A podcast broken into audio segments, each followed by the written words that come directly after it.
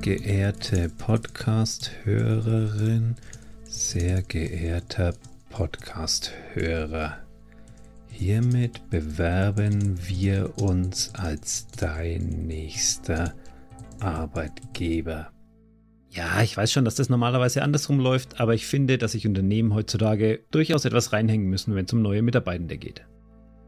Falls du also Scrum Master bist oder viel Erfahrung hast mit Fullstack, Backend oder Frontend Entwicklung, dann freue ich mich über eine kurze Nachricht an jobs at branded.dev und dann schicke ich super gerne unsere Bewerbungsunterlagen einschließlich Anschreiben, Lebenslauf und Fotos zu dir.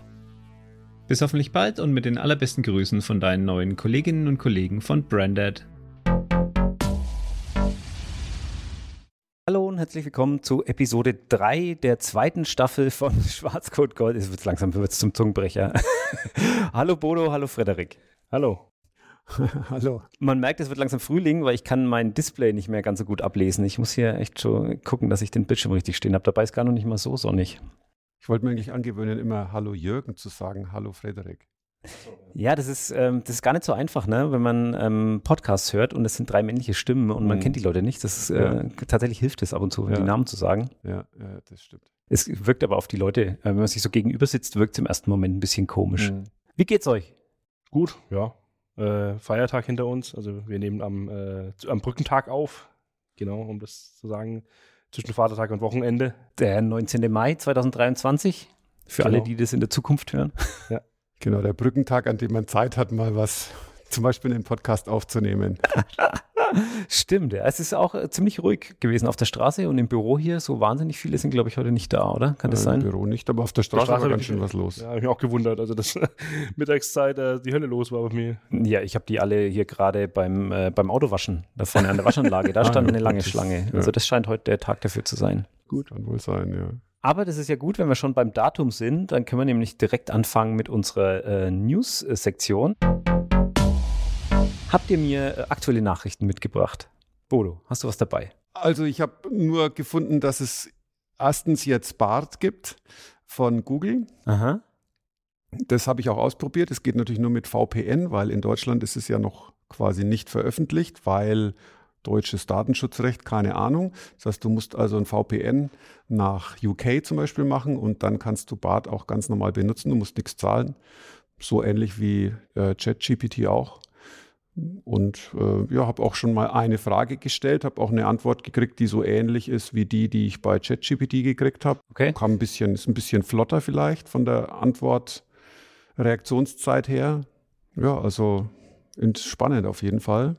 Aber hast du schon was gesehen, was du jetzt ähm, woanders nicht gesehen hast, wo du sagen würdest, ey, dafür wird es sich lohnen, dass das man umsteigt? Nicht, nee. Ich habe im Gegenteil, ich habe jetzt bei ChatGPT jetzt gestern erst gesehen, dass man jetzt auch Plugins und die Suche verwenden kann. Aber das habe ich zwar eingeschalten, aber ich hatte noch keine Gelegenheit, es wirklich zu benutzen. Ich habe mal, so ich hab mal durch, die, durch die Apps durchge, also durch die Plugins durchgeblättert, die es so gibt. Ah, okay. Aber weil, ja. also da hat mich die Beschreibung etwas verwirrt, weil da stand ja, dass es selber entscheidet, welche Plugins es wann äh, verwendet. Deswegen habe ich mir gedacht, oh, sehe ich jetzt hier gar keine Liste, wo ich irgendwas auswählen kann oder so. Doch, man kann schon, es gibt eine Liste dann mit einer Kurzbeschreibung jeweils. Ja. Dann habe ich die nur übersehen. Ja, gibt es schon, ja. Ja, ich hatte mich ja zwischenzeitlich komplett ausgesperrt. Ähm, ich, ich habe mir ja, wir, wir haben oh. jetzt so virtuelle Kreditkarten, damit wir da mhm. die, die Pro-Version nutzen können. Und da habe ich mir gedacht, naja, dann lösche ich jetzt meine beiden privaten Konten, die ich habe, ähm, und mache ein Geschäftskonto, lege ein mhm. neues an. Und dann hat er gesagt, oh nee, ihre Telefonnummer wurde schon mehrfach irgendwie verwendet. Und dann mhm. habe ich versucht, so eine Wegwerftelefonnummer zu verwenden, irgendwie, die man im Internet irgendwo sich klicken kann. Und äh, dann wurde ich nach drei Versuchen gesperrt. Und dann hatte ich meine zwei Accounts gelöscht und meinen dritten konnte ich nicht anlegen. Äh, und dann war ich wie im wie in der Steinzeit. So, ja. Kon konnte ich kein ChatGPT mehr benutzen. Das ist Verrückt. natürlich bitter. Frederik, hast du auch was Spannendes ja, ich habe ein tagesaktuelles Thema, also äh, sogar minutenaktuell, das kam jetzt gerade rein, das beschäftigt uns auch in der Firma selber, also da geht es jetzt darum, äh, Headline ist, Apple verbietet Nutzung von ChatGPT und äh, GitHub Copilot, also bei sich intern, mhm. äh, dass sie sich nicht mehr in die Karten gucken lassen. Ähm, das ist ja bei uns auch ein Problem, äh, wo wir noch äh, beim Kunden eben in der Situation sind. Wir wissen nicht, äh, können wir es irgendwann, wird es denn kommen oder auch nicht oder nur eine intern trainierte KI äh, genutzt werden, weil ja klar, das äh, Problem der, der, der Code-Hoheit äh, dann ähm, verloren gehen würde, wenn jeder irgendwie Code reinhackt und ChatGPT mal fragt, wie man den Code refactoren kann oder verbessert oder irgendwas und dann mhm. da interne Codes veröffentlicht werden und das verbietet jetzt Apple tatsächlich. Äh ja. ja, gut, bei, beim Kunden ist es tatsächlich bei uns so, dass wir es natürlich nicht benutzen, genau. logischerweise, weil es nicht explizit erlaubt ist. Bei unserer Schwester GmbH, bei der Solutions, da ist es so, dass die den festen Plan haben, das zu benutzen und auch sich schon überlegt haben, ähm, ob das jetzt ein Problem ist, dass der Source Code quasi dann möglicherweise mhm. äh, Richtung OpenAI wandert oder nicht. Mhm. Aber da wird es Wobei, wohl da bewusst ja, in Kauf genommen. Da muss man ja dazu sagen, das ist ja dann der eigene, der eigene Code. Genau, ne? das so. ist dann, die Solutions hat ja eigenen Source Code und da wird es so eingeschätzt, dass der Vorteil, den das der Copilot bietet, mhm. dass der größer ist, mhm. mhm. als dass man da jetzt vielleicht den ein oder anderen Codeschnipsel irgendwie weitergibt. Also das ist super spannend. Wir waren ja ähm, letzte, nee, vorletzte Woche waren wir bei dem KI-Stammtisch in Ansbach am, am KI-Lehrstuhl mhm. und äh, der Professor, ähm, Professor Schachte war ja auch vor, vorher schon bei uns im, im März mal auf dieser internen Entwicklerveranstaltung. Und der hat noch, da ging es darum, das, da haben wir uns drüber unterhalten, ging darum, im März meinte er so, naja, das wird jetzt alles dann auch in Richtung irgendwie lokale Sprachmodelle gehen, sodass man irgendwie lokal trainieren kann, dass man eben genau diese Probleme nicht hat, dass man da Code reinpackt und der sonst wohin geht, sondern dass das alles im, im lokalen Netzwerk irgendwie verbleibt. Und er meinte damals, naja, das ist so eine Entwicklung, ähm, ich, ich, weiß die Zahl nicht mehr ganz genau, aber er schätzt so was zwischen zwei und vier Jahre oder so sind wir davon entfernt. Hm. Und wir haben uns dann sechs Wochen, acht Wochen später in Ansbach getroffen und dann hat gesagt, oh, er hat sich grob verschätzt. Also die zwei Jahre sind jetzt um. okay. So, also das heißt, es gibt es jetzt schon. Es Man kann gibt schon Open Source Modelle, die du, die du selber bei dir laufen lassen kannst, ähm, die du selber trainieren kannst, die du selber, ähm, wobei selber trainieren weiß ich nicht, aber die du selber quasi noch weiter trainieren und, und veredeln kannst quasi am Ende ähm, und die du selber nutzen kannst. Ja, die sind halt noch nicht auf dem Niveau von, von dem äh, ChatGPT 4 und ähm, du hast natürlich auch, bist du durch die Hardware limitiert. Aber wenn du so ein, äh, so ein im, im Ansbach, im, im Rechnernetzwerk, ähm, haben sie da so Dinge laufen, da läuft irgendwie der Chatbot, den sie auf der Webseite haben, läuft im eigenen, im eigenen Netzwerk ähm, mit eigenen Datenquellen. Also super spannend, was da gerade passiert. Mhm. mhm. Ähm, ich weiß nicht, seid ihr in, seid ihr in Kryptowährungen investiert oder habt ihr euch damit schon, war, war das für euch spannend? Gar nicht? Nee. Habt ihr das schon mhm. abgehakt, das Thema, oder nie, nie Eigentlich angefangen? Schon durch die Volatilität. Sehr instabil. Ich habe es eigentlich abgehakt. Okay. Ähm, es, gab da jetzt nämlich neulich eine News und da bin ich, da ist mir kurz das Herz stehen geblieben, denn ich, ich habe da noch ein bisschen was und ich habe mir irgendwann mal so ein Hardware-Wallet auch gekauft äh, mhm. von der Firma Ledger. Also weil es ja, ähm, ist ja so der Grundsatz, ne? Du musst irgendwie deinen dein Key selber verwahren und am besten auch nicht irgendwie auf dem Rechner, sondern irgendwo offline. Mhm. Äh, und das habe ich ganz brav gemacht und jetzt war ich die Tage auf Reddit unterwegs und dann habe ich gesehen, dass plötzlich alle auf dieser Firma Ledger irgendwie eindreschen und dass da irgendwie, dass das ja gar nicht geht und ganz schlimm. Und da habe ich schon gedacht, oh Gott, hatten die jetzt irgendwie einen, einen, Breach und ist das irgendwie gefährlich? Kann ich dieses Ding nicht mehr benutzen? Sind meine, sind meine Coins weg? Und jetzt haben die aber alles, alles, was dahinter steckt, war, sie haben jetzt eine neue Funktion eingeführt, ähm, weil sie quasi neue Nutzergruppen ansprechen wollen. Ne? Also sie wollen es den Leuten leichter machen. So, mhm. Das ist ja schon kompliziert nach wie vor. Ne? So ein mhm. Hardware-Wallet und Keys und so, da muss man schon, also ich, ich kann nicht von mir behaupten, dass ich das komplett verstanden habe, was ich da alles getan habe. Ähm, und sie wollen es jetzt quasi so machen, dass sie dir das als, als Online-Dienst, als Service bieten, dass sie deinen Key verwahren für dich. Was ja eigentlich, ähm, ist ja eigentlich so in, überhaupt nicht in dem Sinne von dem Produkt mhm. ist, das sie haben, aber sie, sie machen es dann so, dass sie den aufsplitten in drei Teile, also verschlüsseln, aufsplitten und dann drei unterschiedliche Dienstleister irgendwie geben, ähm, um den dann für dich zu verwahren, dass du dir das bei Bedarf dann irgendwie wiederherstellen könntest, auch wenn du jetzt diese, diesen Hardware-Key verlierst, zum Beispiel. Und da gab es einen riesen Aufschrei jetzt im Netz und alle dreschen auf diese Firma ein. Ähm, und ich, äh, ich habe mir gedacht, so, hä, Moment, das ist doch, es ist ja alles optional, kann ich ja auch einfach bleiben lassen. Aber ähm, es ist gerade wirklich ein, ein kleiner Shitstorm unterwegs. Ähm, fand, ich, fand ich bemerkenswert zumindest. Mhm. mhm. Ja, ja, Shitstorms gehen schnell, ne? Und dann schnell, groß und laut. Und dann ist die Frage, ist es dann wirklich so tragisch oder ja, aber wenn es so gegen so Grundprinzipien verstößt, ne, also so, wo man sagt, man soll es eigentlich offline speichern und dann doch online, ne, dann kann ich so ein bisschen nachvollziehen, ne, dass man das sagt. äh. Ja, also so hatte ich es wahrgenommen. Prinzipiell war ja das, äh, die Firma war immer eine der guten. So, ne? Also die mhm. machen hier Hardware-Wallets, du kannst deinen Key irgendwie selber verwalten und mhm. ähm, ja, das ist genau der richtige Weg. Deswegen könnte zu den Guten. Und nachdem jetzt ja Elon Musk neulich schon die Seiten vom Guten zum Bösen gewechselt mhm. hat, ich finde es bemerkenswert, wie schnell das zurzeit äh, umschlagen kann. Ich sehe schon. Das äh, be begeistert mich sowas. Ja, bin, also diese ganze, dieses, dieses ganze Blockchain-Thema, ehrlich gesagt, ich habe mich auch mal vor ein paar Jahren mal damit beschäftigt, habe auch mal so eine Wallet irgendwo angelegt und so, aber am Ende glaube ich, das ist irgendwie so ein Nischending. Ich glaube nicht, dass da noch der große Run kommt. Ja, ich bin da etwas hin und her gerissen. Das ist für mich so wie Briefmarken sammeln. Ja, sicher, man kann Briefmarken sammeln und die werden auch mit der Zeit mehr wert. So ist es bei diesen, äh, bei diesen Kryptowährungen vielleicht auch, aber. Ja, bei den meisten ja nicht, aber das ist es auch äh, schon. bei dem einen oder anderen. Ja, also ich meine, dieses Blockchain war natürlich auch, ähm, und, und da habe ich auch die Diskussion neulich geführt mit jemandem, der jetzt bei KI einen gleichen Trend sieht, ne? dass man jetzt so, so den, den, man hat eine Technologie und jetzt versuchen alle, die auf alles drauf zu werfen und jedes Problem damit zu lösen. Und dann habe ich versucht, ihm zu erklären, warum das jetzt bei KI anders ist als bei Blockchain. Aber ich konnte es nicht vollends so. Ich habe ein paar Argumente gefunden, aber ich konnte nicht überzeugen. Also für mich ist es ganz klar was ganz anderes. Für mich auch. Ja. Aber Weil, ich erkläre mir mal, warum. Ja, wie gesagt, also diese Blockchain, das ist für mich, das ist äh, ein, eine Nischenlösung für ein Nischenproblem. Also ich will ja nicht sagen, dass es dieses Problem nicht gibt. Man kann ja nicht nur Kryptowährungen mit Blockchains machen, sondern man kann zum Beispiel auch so Verträge und sowas mhm. damit äh, verifizieren und solche Dinge. Aber das ist ein relativ enger Anwendungsbereich, vielleicht noch im juristischen, aber äh, diese künstliche Intelligenz, das ist eine komplett andere Sache, weil das eben alle Bereiche des Lebens betrifft, aus meiner Sicht, und betreffen wird.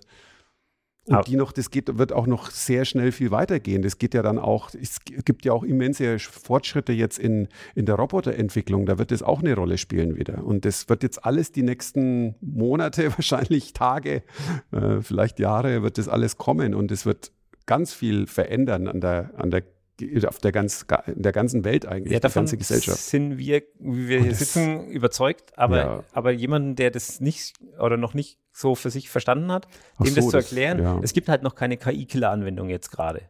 So, es ist alles so ein bisschen, alles noch so ein bisschen Spielkram. Und von daher ist die Parallele, die sehe ich schon, ne? Ja. Also die Killer-Anwendung wird natürlich der Haushaltsroboter sein. ja, du musst aufpassen mit dem Begriff Killer-Anwendung. ja, okay, da muss man aufpassen, das stimmt. Und ich denke nicht, dass das noch so weit weg ist jetzt. Also der Unterschied, den ich sehe, und das war das, das eine Argument, das ich dann auch irgendwie anbringen konnte, war, dass du bei, bei Blockchain, das ist natürlich super abstrakt und ähm, du, du konntest jetzt nichts damit wirklich anfangen. Klar konntest du dich jetzt in Kryptowährung irgendwie einfuchsen, aber dann konntest du auch nicht damit irgendwo bezahlen. Ne? Mhm. Also du, du, hattest keine, du, du hattest keinen direkten Bezug dazu. Und bei KI kann jetzt jeder einfach hingehen und kann das sofort ausprobieren. Probieren. Und jeder kann sehen, okay, das ist jetzt was, was Neues. Und wer das nicht sehen kann, dem fehlt vielleicht ein bisschen die Fantasie oder der hat sich vorher zu wenig mit Technik beschäftigt. Aber mhm. was da jetzt gerade passiert, das kann jeder für sich selber erleben. Ja, und in jedem Lebensbereich. Und das, ja, ob das jetzt ist, eine, Reise zu planen nach Prag und sich schnell mal die äh, für eineinhalb Tage die interessantesten äh, Besuchsstätten dort geben zu lassen, bis hin zu, man lässt sich irgendwie ein Code-Problem in der Softwareentwicklung lösen. Das ist so breit, kein Vergleich, einfach von der Anwendungsbreite her.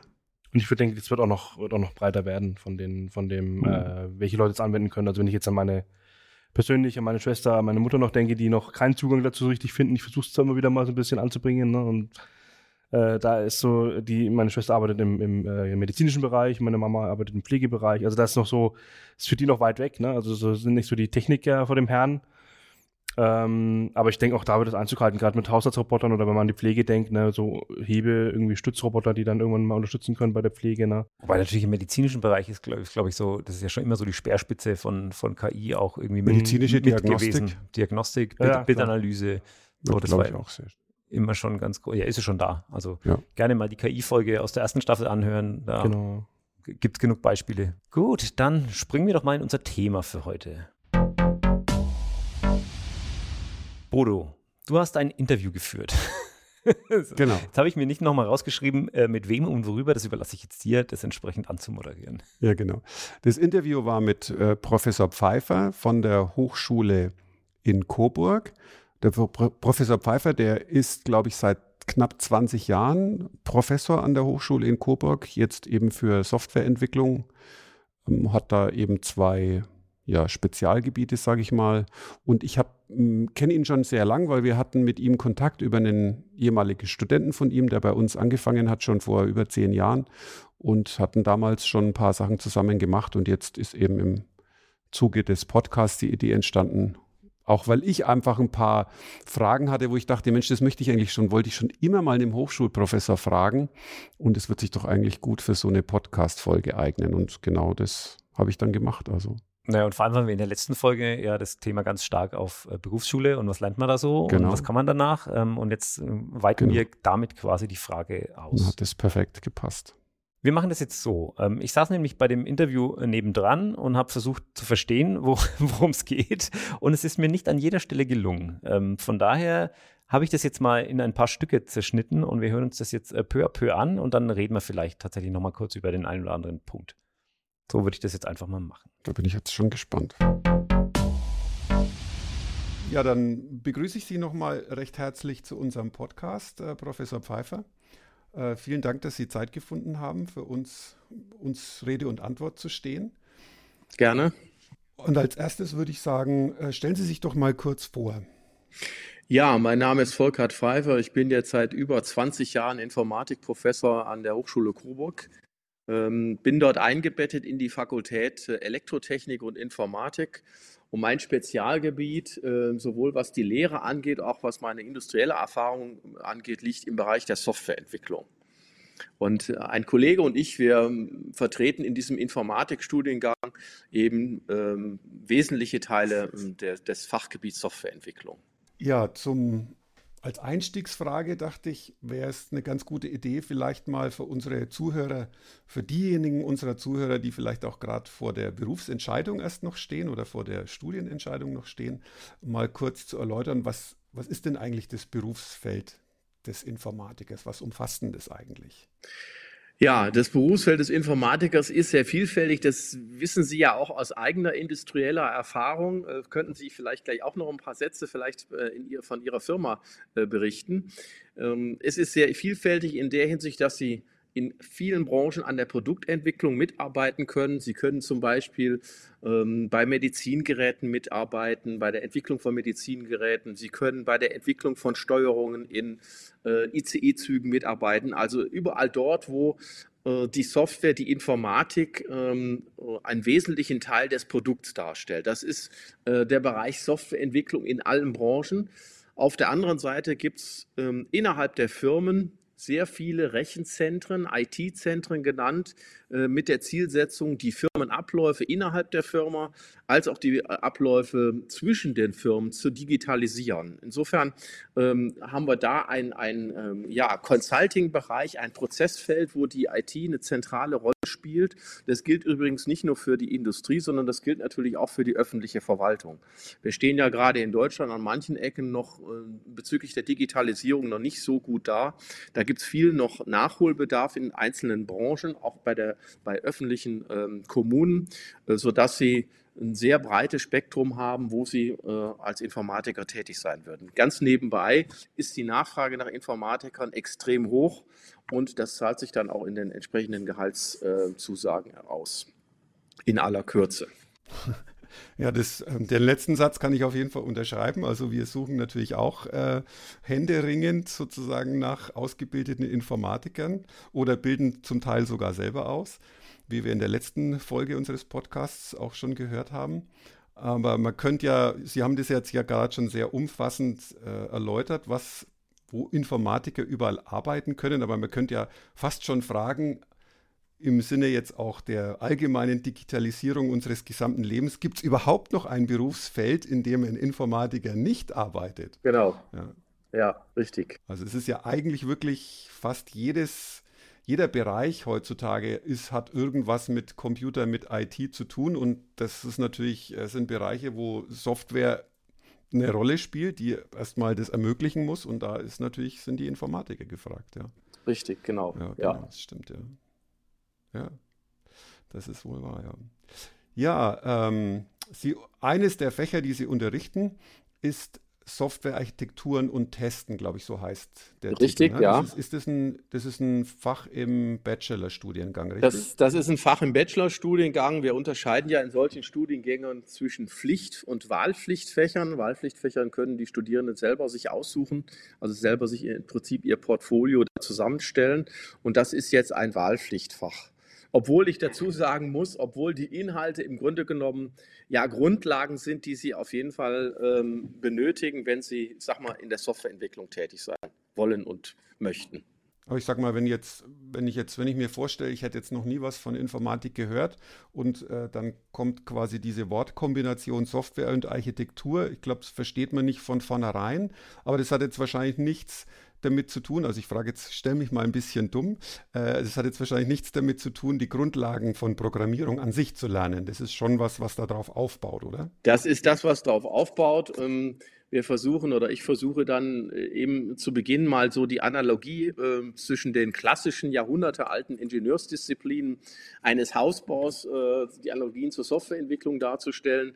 Das heißt, wie baut man ja, komplexe Systeme und wenn Sie mal die ganzen Software-Systeme, die überall zum Beispiel auch in Automobilen oder in Steuerungen oder Prozesse beschreiben, verbaut sind, äh, dann haben die mittlerweile eine Komplexität und da gilt es einfach, diese Prinzipien, grundlegende Prinzipien, die Sie dafür benötigen, zu erlernen, zu üben und äh, in einem größeren Kontext anzuwenden.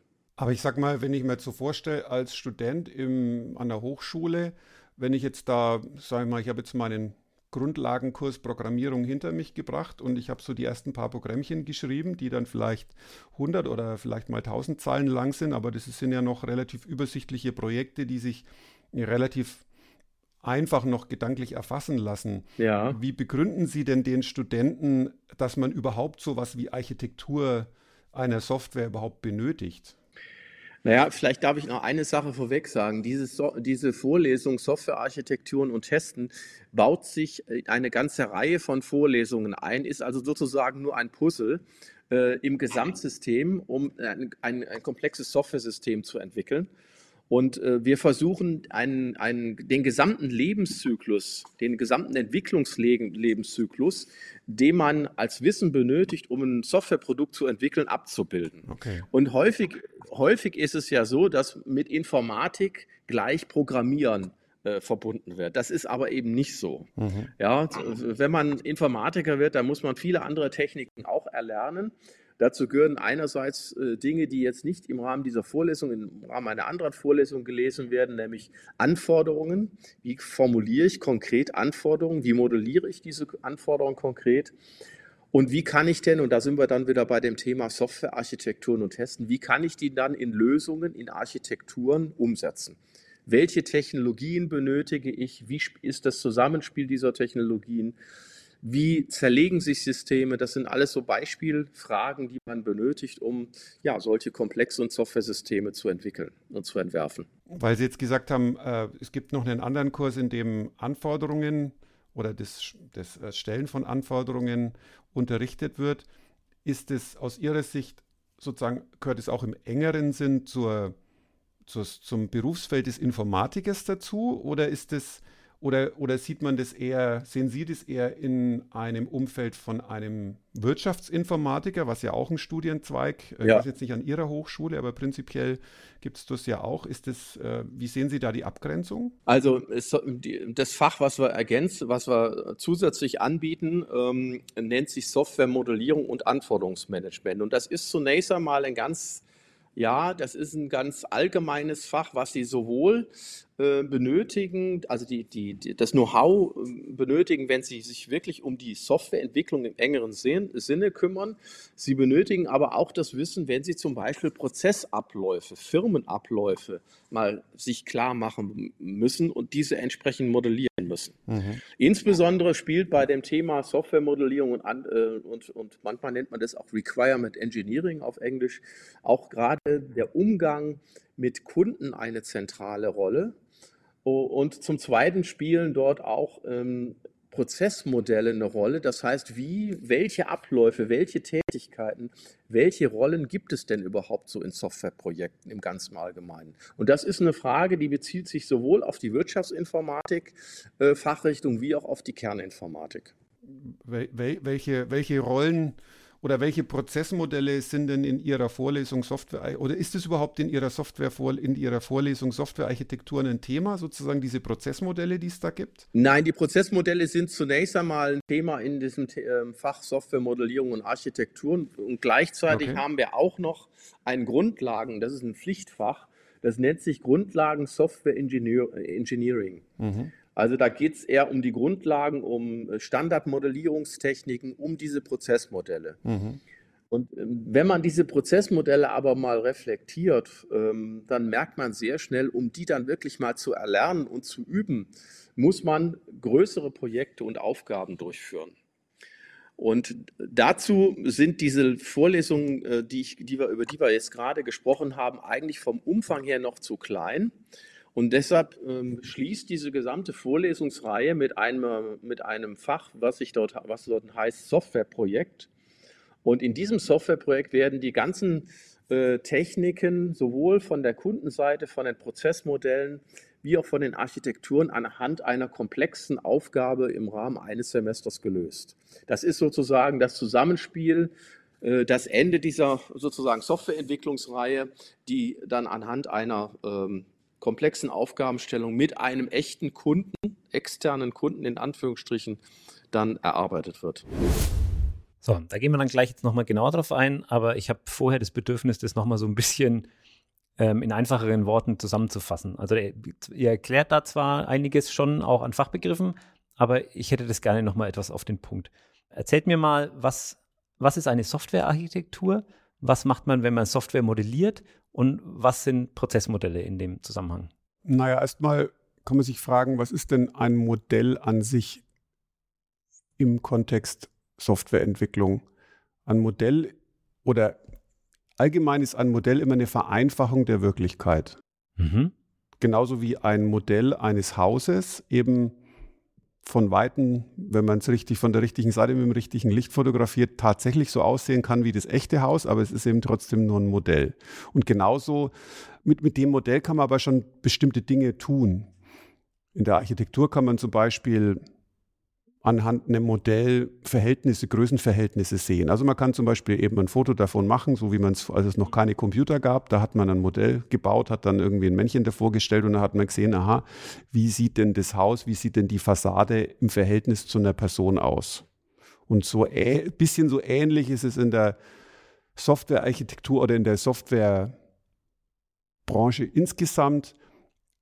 Man versucht von der Wirklichkeit ein Modell zu definieren, was die wesentlichen Eigenschaften dessen, mit dem man arbeiten will, sozusagen beschreibt, mit, auf dem man dann bestimmte Aktionen machen kann. Also Beispiel, ich habe ein Modell einer, einer Motorsteuerung und da muss ich natürlich jetzt wissen, okay, der Motor die Software kennt ja nicht den Motor selber, die kennt nur bestimmte Parameter. Also der Motor hat eine Drehzahl, der hat eine, ähm, eine Verdichtungsmessung vielleicht und das sozusagen speise ich in das Modell ein. Das heißt, das Modell besteht eigentlich dann letzten Endes nur noch aus dem Parameter Motordrehzahl, also aktuelle Drehzahl plus meinetwegen Verdichtungsverhältnis, aktuelles oder, oder Mischverhältnis zwischen Luft und Benzin oder sowas. Und in der Software sozusagen dann nur noch diese Parameter, die bilden dann das eigentliche Modell. Und aufgrund von diesem Modell kann man jetzt bestimmte Berechnungen machen. Jetzt kann man zum Beispiel sagen, aha, wenn der Motor aktuell diese Drehzahl und dieses Mischungsverhältnis hat, dann muss ich irgendwas anderes tun, weil das ist gerade schlecht für den Motor, dann muss ich irgendwie die Benzineinspritzung erhöhen oder erniedrigen oder sonst irgendwas. Ja, aber das Modell selber ist eigentlich, sind eigentlich bestimmte Parameter, die ich quasi aus der Wirklichkeit jetzt in dem Fall gemessen habe. Oder das geht genauso im Verwaltungsbereich. Also ich habe das Modell eines Vertrags mit eines, eines Versicherungsvertrags und der hat auch bestimmte Parameter und aufgrund dieser Parameter kann man dann bestimmte Entscheidungen treffen. Was weiß ich, ob der Kunde jetzt dann im nächsten Jahr mehr zahlen muss oder nicht. Und das ist jetzt quasi die Softwaremodellierung, die du, die du beschreibst. Naja, das ist quasi halt ähm, vielleicht kann man es vereinfacht so sagen, das, ein Softwaremodell ist letzten Endes die Zusammenfassung aller für die, für die weitere Programmierung der Software relevanten Parameter. Das ist ein wichtiger Punkt übrigens. Äh, ja. Die relevanten Parameter. Also nicht schon irgendwie vordenken und irgendwie, was könnte denn nochmal äh, übermorgen für Anforderungen kommen, sondern, sondern also nicht, nicht overengineeren sozusagen, sondern halt wirklich das, was man gerade braucht, das wird im Modell. Genau. Aber da ist für mich jetzt schon mal ein Groschen gefallen. Ja. Ähm, ich hätte den Begriff nämlich spontan irgendwie anders eingeordnet, aber okay. es geht darum, die Realität so zu vereinfachen, mhm. dass ich ein Programm dafür schreiben kann. Genau. Mhm. Also Realität hätte ja wahrscheinlich ja. unendlich Parameter, da kann ich irgendwie Luftfeuchte, Dichte genau. und alles Mögliche. Genau. Ähm, aber ich versuche da ein, das so zu abstrahieren, dass ich einen Motor, sagen wir mal, auf die zehn wichtigsten Parameter runterbreche, damit ich dann Software schreiben kann, für diese die mit diesen genau. Parametern genau. arbeitet. Okay. Beziehungsweise die für den, für den äh, Use Case benötigten Parameter, die ja. man halt braucht. Genau, und das ist eigentlich der richtige Stichpunkt Use Case. Eigentlich kommt man sozusagen von der anderen Seite her, wenn man sowas modelliert, im Anführungszeichen. Also das ist das, was der Professor Pfeiffer hat, der das Wort mehrmals benutzt, die Modellierung. Ich schaue mir nämlich zuerst die Anforderungen an. Was will ich denn überhaupt erreichen? Was ist denn mein Problem, was ich lösen will? Und dann überlege ich mir, was ist die minimale Anzahl der Parameter, die ich definieren muss, die ich erfassen muss. Mhm um das machen zu können. Weil ich möchte ja mit möglichst wenig Parametern arbeiten. Kann man das immer so ähm, von vornherein schon? Naja, das ist halt auch ein Prozess und ein, eine Arbeit, die eben dann zum Beispiel ein Requirements Engineer tatsächlich auch macht, die natürlich auch Aufwand bedeutet. Ich muss wirklich das Problem genau verstehen, muss die Einzelteile verstehen, muss auch als Requirements Engineer dann üblicherweise mit verschiedenen Parteien sprechen, weil der Requirements Engineer ist ja Fach, Fachmann für Requirements Engineering und nicht Fachmann in, was weiß ich, Versicherungsfragen. Das heißt, der muss dann tatsächlich zu, dem, zu irgendeinem Versicherungsfachexperten gehen und muss dann sagen, so, ich will jetzt dein Problem oder was ist dein Problem und äh, welche Parameter habe ich und wie kann ich das quasi erstmal zu Fuß auf dem, mit Papier und Bleistift lösen und wenn ich das verstanden habe, wie das geht, dann kann ich auch beschreiben, wie man es in der Software okay, machen also kann. Also da, da, gehen wir, glaube ich, später noch ein wenig drauf ein. Da mhm. geht es dann später im Interview auch noch drum, um, um ja. was man in so einem Fall vielleicht auch macht macht. Äh, dann vielleicht mal noch der Begriff Softwarearchitektur. Ja, Softwarearchitektur, das, das Problem, sage ich mal, bei Software-Schreiben an sich ist, dass Software sehr komplex sein kann. Und üblicherweise ist es so, dass der einzelne Softwareentwickler schon nach wenigen Monaten, sage ich mal, sein eigenes Programm eigentlich nicht mehr überblickt. Mhm. Das ist wirklich ein Problem. Kommt es zwangsläufig zu diesem das, Punkt? Kommt früher oder später, ja. ist man Gibst an diesem du, Punkt. da, recht? Ja. da gebe ich recht, ja. Okay. Ja. Das heißt, am Ende, wenn man mit mehreren Leuten über mehrere Monate oder gar Jahre hinweg eine Software entwickelt, dann gibt es niemanden mehr, der alles überblickt. Es gibt niemanden mehr, der genau weiß, was mit wem zusammenhängt und wie, wo was äh, geändert werden müsste, um zum Beispiel eine neue Anforderung zu implementieren. Und damit sich die Softwareentwickler so einigermaßen überhaupt eine Chance haben, sozusagen dieses Problem dann zu lösen, also die Software zum Beispiel zu erweitern oder zu ändern, muss man, versucht man die Software so zu strukturieren, dass es irgendwie gedanklich einfache Bausteinchen quasi gibt, so wie bei Lego, dass man irgendwie, man muss auch nicht genau verstehen, ähm, mit wie viel Mikrometern genau die Toleranzen von so einem Lego-Baustein sind, sondern ich weiß einfach, wenn ich die zwei, wenn ich zwei Lego-Bausteine sehe, dann weiß ich sofort, wie ich die zusammensetzen kann. Das passt auch nur an einer Stelle, das passt auch nicht umgekehrt und rückwärts und äh, wenn man sie verdreht, sondern das passt nur genau an einer Stelle. Und so ähnlich ist es bei Software, denke ich auch. Man versucht möglichst die Software in so einfache Bausteine aufzuteilen, die möglichst von außen eine einheitliche, also wir Softwareentwickler nennen das dann Schnittstelle haben. Also letzten Endes der, die Form eines Lego-Bausteins gibt ja vor, wie man sie auf andere Lego-Bausteine sozusagen zusammenstecken kann. Und genauso eigentlich ist die Idee bei Software Architektur auch, dass man solche Bausteine schafft, die man irgendwie so Lego-mäßig quasi zusammensetzen kann, aber auch im Zweifel wieder auseinandernehmen kann und irgendwie anders oder was dazwischen reinstecken kann. Und das ist eigentlich die Softwarearchitektur, dass man versucht, diese Bausteine, diese, diese Interfaces, wie wir sagen, oder Schnittstellen zu definieren, dass sie möglichst unabhängig voneinander sind beispielsweise, dass man sie möglichst leicht verstehen kann, dass man sie aus, einem, aus einer High-Level-Sicht auch irgendwie verstehen kann, ohne dass man jede einzelne Zeile sich wieder anschauen muss, um zu verstehen, was das Programm, also was dieser Programmteil macht. Ist das dann ein eigenes Berufsbild oder ist das was, was so, das klingt ein bisschen so wie, okay, da sitzen jetzt 100 Entwickler an einem Tisch und zanken sich ähm, und, und machen untereinander aus, was jetzt irgendwie wohin übergeben werden muss? Oder ist das, gibt es da einen, der das, äh, wie, wie ein Dirigent, äh, der das orchestriert? Aus meiner Sicht muss das jeder Softwareentwickler eigentlich können. Und ich wollte gerade einhaken und sagen, dass, dass äh, die meisten Architekten früher mal Softwareentwicklung gemacht haben, äh, also die, die sich dediziert Architekten nennen. Mhm. Es gibt halt in Firmen tatsächlich immer wieder welche, äh, man begegnet immer wieder der Rolle des Softwarearchitekten, ähm, die aber aus der Entwicklung kommen und äh, manchmal auch noch in der Entwicklung drin hängen und ähm, ähm, viel, viel Code kennen, auch noch von früher, die auch von dem Projekt früher mal die Entwicklerrolle hatten, jetzt die Architektenrolle eingenommen haben.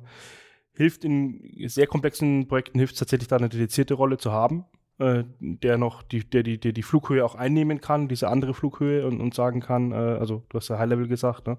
Ich, ich habe mal so die Adlerflughöhe von, einem, von meinem Mentor damals genannt bekommen, nimm doch mal die Adlerflughöhe ein und beschreib deine Software und das ist, hilft manchmal so ein bisschen Schritt zurückzugehen und äh, eben so auf die, auf die großen Teile zu gucken, die, die so in der Software eigentlich dann äh, funktionieren müssen miteinander. Ne? Und das, die einfachste Trennung wäre jetzt sowas wie was bei uns oft vorkommt, halt Frontend und Backend. Das ist so mal die, die, die, die simpelste Trennung, die wir vornehmen, so als äh, so auf einer der höchsten Flughöhen. Ja, genau, ja. Ne? Und äh, die sind auch API. Aber das ist ein guter Stichpunkt, weil du sagst, äh, Softwarearchitekt, also es gibt natürlich tatsächlich den Begriff oder auch das Berufsbild des Softwarearchitekten, wie mhm. du schon richtig gesagt hast. Aber ich würde sagen, Softwarearchitektur geht eigentlich jeden Softwareentwickler an, mhm. weil man hat eben, wie du auch schon richtig gesagt hast, es gibt ja verschiedene Ebenen. Man kann äh, und insofern stimmt sozusagen dieses Bild mit den Lego-Bausteinen, was ich vorhin gebracht habe, natürlich nicht ganz, weil bei Lego-Bausteinen gibt es quasi nur eine Ebene, aber in der Softwareentwicklung gibt es ganz viele verschiedene Hierarchien, auf denen man diese Blöcke sozusagen baut. Und das ist fast so ein bisschen, kennt ihr Fraktale? Mhm. Wisst ihr noch diese, dieses Apfelmännchen? Ja. Nee. Die, da kann man immer weiter reinzoomen ja. und man sieht immer wieder neue Details. Ah, ja, und ja. fast so ein bisschen kommt es mir bei Softwareentwicklung auch vor. Wenn ich so von außen als Anwender drauf schaue, dann sehe ich nur die Benutzeroberfläche mhm. und irgendwie sehe ich aber nicht, was dahinter steckt. Und dann schaue ich da ein bisschen weiter rein und dann sehe ich, kann ich sozusagen weitere Blöcke finden oder sehen oder sollte sie sehen, die dann eben auf einer tieferen Ebene wieder so eine Blockstruktur, so eine, so eine Architektur bilden. Und insofern sozusagen gibt es eben einen, Softwarearchitekten, der quasi auf der obersten Ebene die Zusammenarbeit zwischen Teams zum Beispiel, zwischen verschiedenen ähm, Serversystemen zum Beispiel regelt und bestimmt, so Dinge wie Sicherheit auch, und dann gibt es aber eben auf der ganz untersten Ebene, also wo ich meine einzelnen Codezeilen schreibe und die Ebene, die knapp darüber ist, also eine Methode oder eine Funktion, die aus zehn Codezeilen besteht, das ist ja auch schon ein ähm, Baustein. Und auf der Ebene arbeitet normalerweise der Softwarearchitekt nicht, sondern das ist eben aus meiner Sicht die Verantwortung von Softwareentwicklern, auf dieser eher unteren Ebene sich sehr wohl, sehr viel Gedanken über die Softwarearchitektur zu machen, von mhm. dem, was sie gerade entwickeln. Okay, dann noch eine letzte Frage, bevor wir dann den nächsten Abschnitt machen. Ist das, klingt so, als wäre es ein fortlaufender Prozess und nicht so, weil der, ja. der Begriff Architektur ist man ja schnell bei der Analogie Hausbau. Ja. Ähm, da ist ja das Modell von vornherein fest und wird eigentlich auch nicht mehr angefasst. Genau, also das wird natürlich dieses Bild mit dem Hausbau, das wird natürlich gerne verwendet, weil es natürlich auch vom sprachlichen her passt, aber das bricht natürlich relativ schnell. In der Softwareentwicklung ist Softwarearchitektur nichts, was man einmal festlegt und dann immer so ist, sondern im Gegenteil, das ist definitiv was, was immer im Fluss ist. Die Anforderungen ändern sich und dann muss sich oft auch die Softwarearchitektur ändern und zwar manchmal auch sehr radikal ändern. Ja. Okay, also und das ist was, das kann man, ähm, das kann man lernen offensichtlich ähm, an, der, an der Hochschule. Und ähm, ich fand diese Idee mit diesem Abschlussprojekt, ähm, da habt ihr dann auch noch ausführlicher drüber geredet, das fand ich eigentlich ganz, ganz schön. Und ähm, da geht es jetzt auch im zweiten Abschnitt so ein bisschen um die Rollen, die man dann in so einem ähm, Testprojekt, aber dann natürlich auch im späteren Berufsleben so, so einnehmen kann. Und das heißt dann, dass sozusagen diese anderen Vorlesungen, wie zum Beispiel auch eben Softwarearchitekturen und Testen, die sind dann Voraussetzung, um dieses genau. Softwareprojekt genau. ähm, dann belegen zu Richtig, können. Richtig, das ist dann eine Voraussetzung, um dieses Softwareprojekt belegen zu können, genau. Ja. Okay. Und da werden dann speziell auch nochmal, auch das ist ja auch nochmal immer eine wichtige Sache in solchen Softwareprojekten, ähm, Gruppen von Studierenden gebildet, von fünf bis sieben Studierenden die unter einer Leitung eines Masterstudierenden dann ähm, arbeiten und wir als äh, Hochschulprofessoren coachen diese Teams dann. Ah, okay. Da würde ich gleich nochmal gern drauf zurückkommen, ähm, weil das interessiert mich auch sehr. Aber ich würde äh, gern erst nochmal das das Thema Softwarearchitektur nochmal äh, kurz Gerne, abschließen, ja. vorläufig zumindest. Wie schaut denn, also wenn wir jetzt nochmal bei Softwarearchitektur in dem Sinne bleiben, Sie haben ja schon erklärt, dass es eben eine Notwendigkeit ist, um Software zu strukturieren, weil Software groß und komplex ist und so weiter. Aber wie, wie stelle ich mir denn jetzt da so eine typische Prüfungssituation eigentlich vor? Weil man, Sie haben ja schon, selber schon gesagt, dass man kann natürlich in einem Umfang von so einer Vorlesung nur eine begrenzte Komplexität überhaupt machen, allein von der Anzahl der Stunden, die man hat. So wie, wie bringe ich jetzt so ein Thema, was eigentlich nur bei komplexen Softwareprojekten überhaupt eine Rolle spielt. Wie bringe ich denn, wie presse ich das jetzt sozusagen in so eine, in so einen, in so einen Unterricht und dann auch letzten Endes in so eine Prüfung rein? Wie, wie, wie geht ja. das eigentlich? Das ist, denke ich, ein bisschen auch die Schwierigkeit ähm, dieser Vorlesung. Die setzt sich, oder die Prüfung besser gesagt, setzt sich ja aus so, so kleineren Puzzleteilen zusammen. Äh, das muss man sich so vorstellen. Manche Dinge, ähm, die beziehen sich, obwohl das in der Informatik ja gar nicht so häufig vorkommt, einfach auf Begriffswelt. Da muss man manche Begriffe verstanden haben und auch mal erklären können. Also beispielsweise, was verstehen wir denn überhaupt unter einer Softwarearchitektur? Um, um da ein Beispiel zu, zu machen. Ähm, also das sind einerseits Dinge, die sich auf äh, grundlegende Begriffe beziehen. Andererseits gibt es bei solchen ähm, Entwurfsaufgaben, ganz spezielle Techniken, Entwurfsmuster, Design Patterns auch im Englischen genannt. Und da geht es darum, diese Design Patterns, die wir in dem Rahmen auch in dieser Vorlesung geübt haben, auf bestimmte Problemstellungen korrekt anzuwenden. Ähm, mhm. Dann gibt es einen dritten Teil, der bezieht sich jetzt auf das Thema Testen. Testen ist auch so ein Gebiet, wo man einfach wichtige Begriffe einfach erstmal wissen und erklären muss. Also was versteht man zum Beispiel unter einem Systemtest oder was ist zum Beispiel ein Unit-Test? Und auf der anderen Seite werden diese Prüfungen dann so stattfinden, dass, sie, dass die Studierenden für vorgegebene Programme, Codeteile tatsächlich systematisch Testfälle entwickeln müssen. Mhm.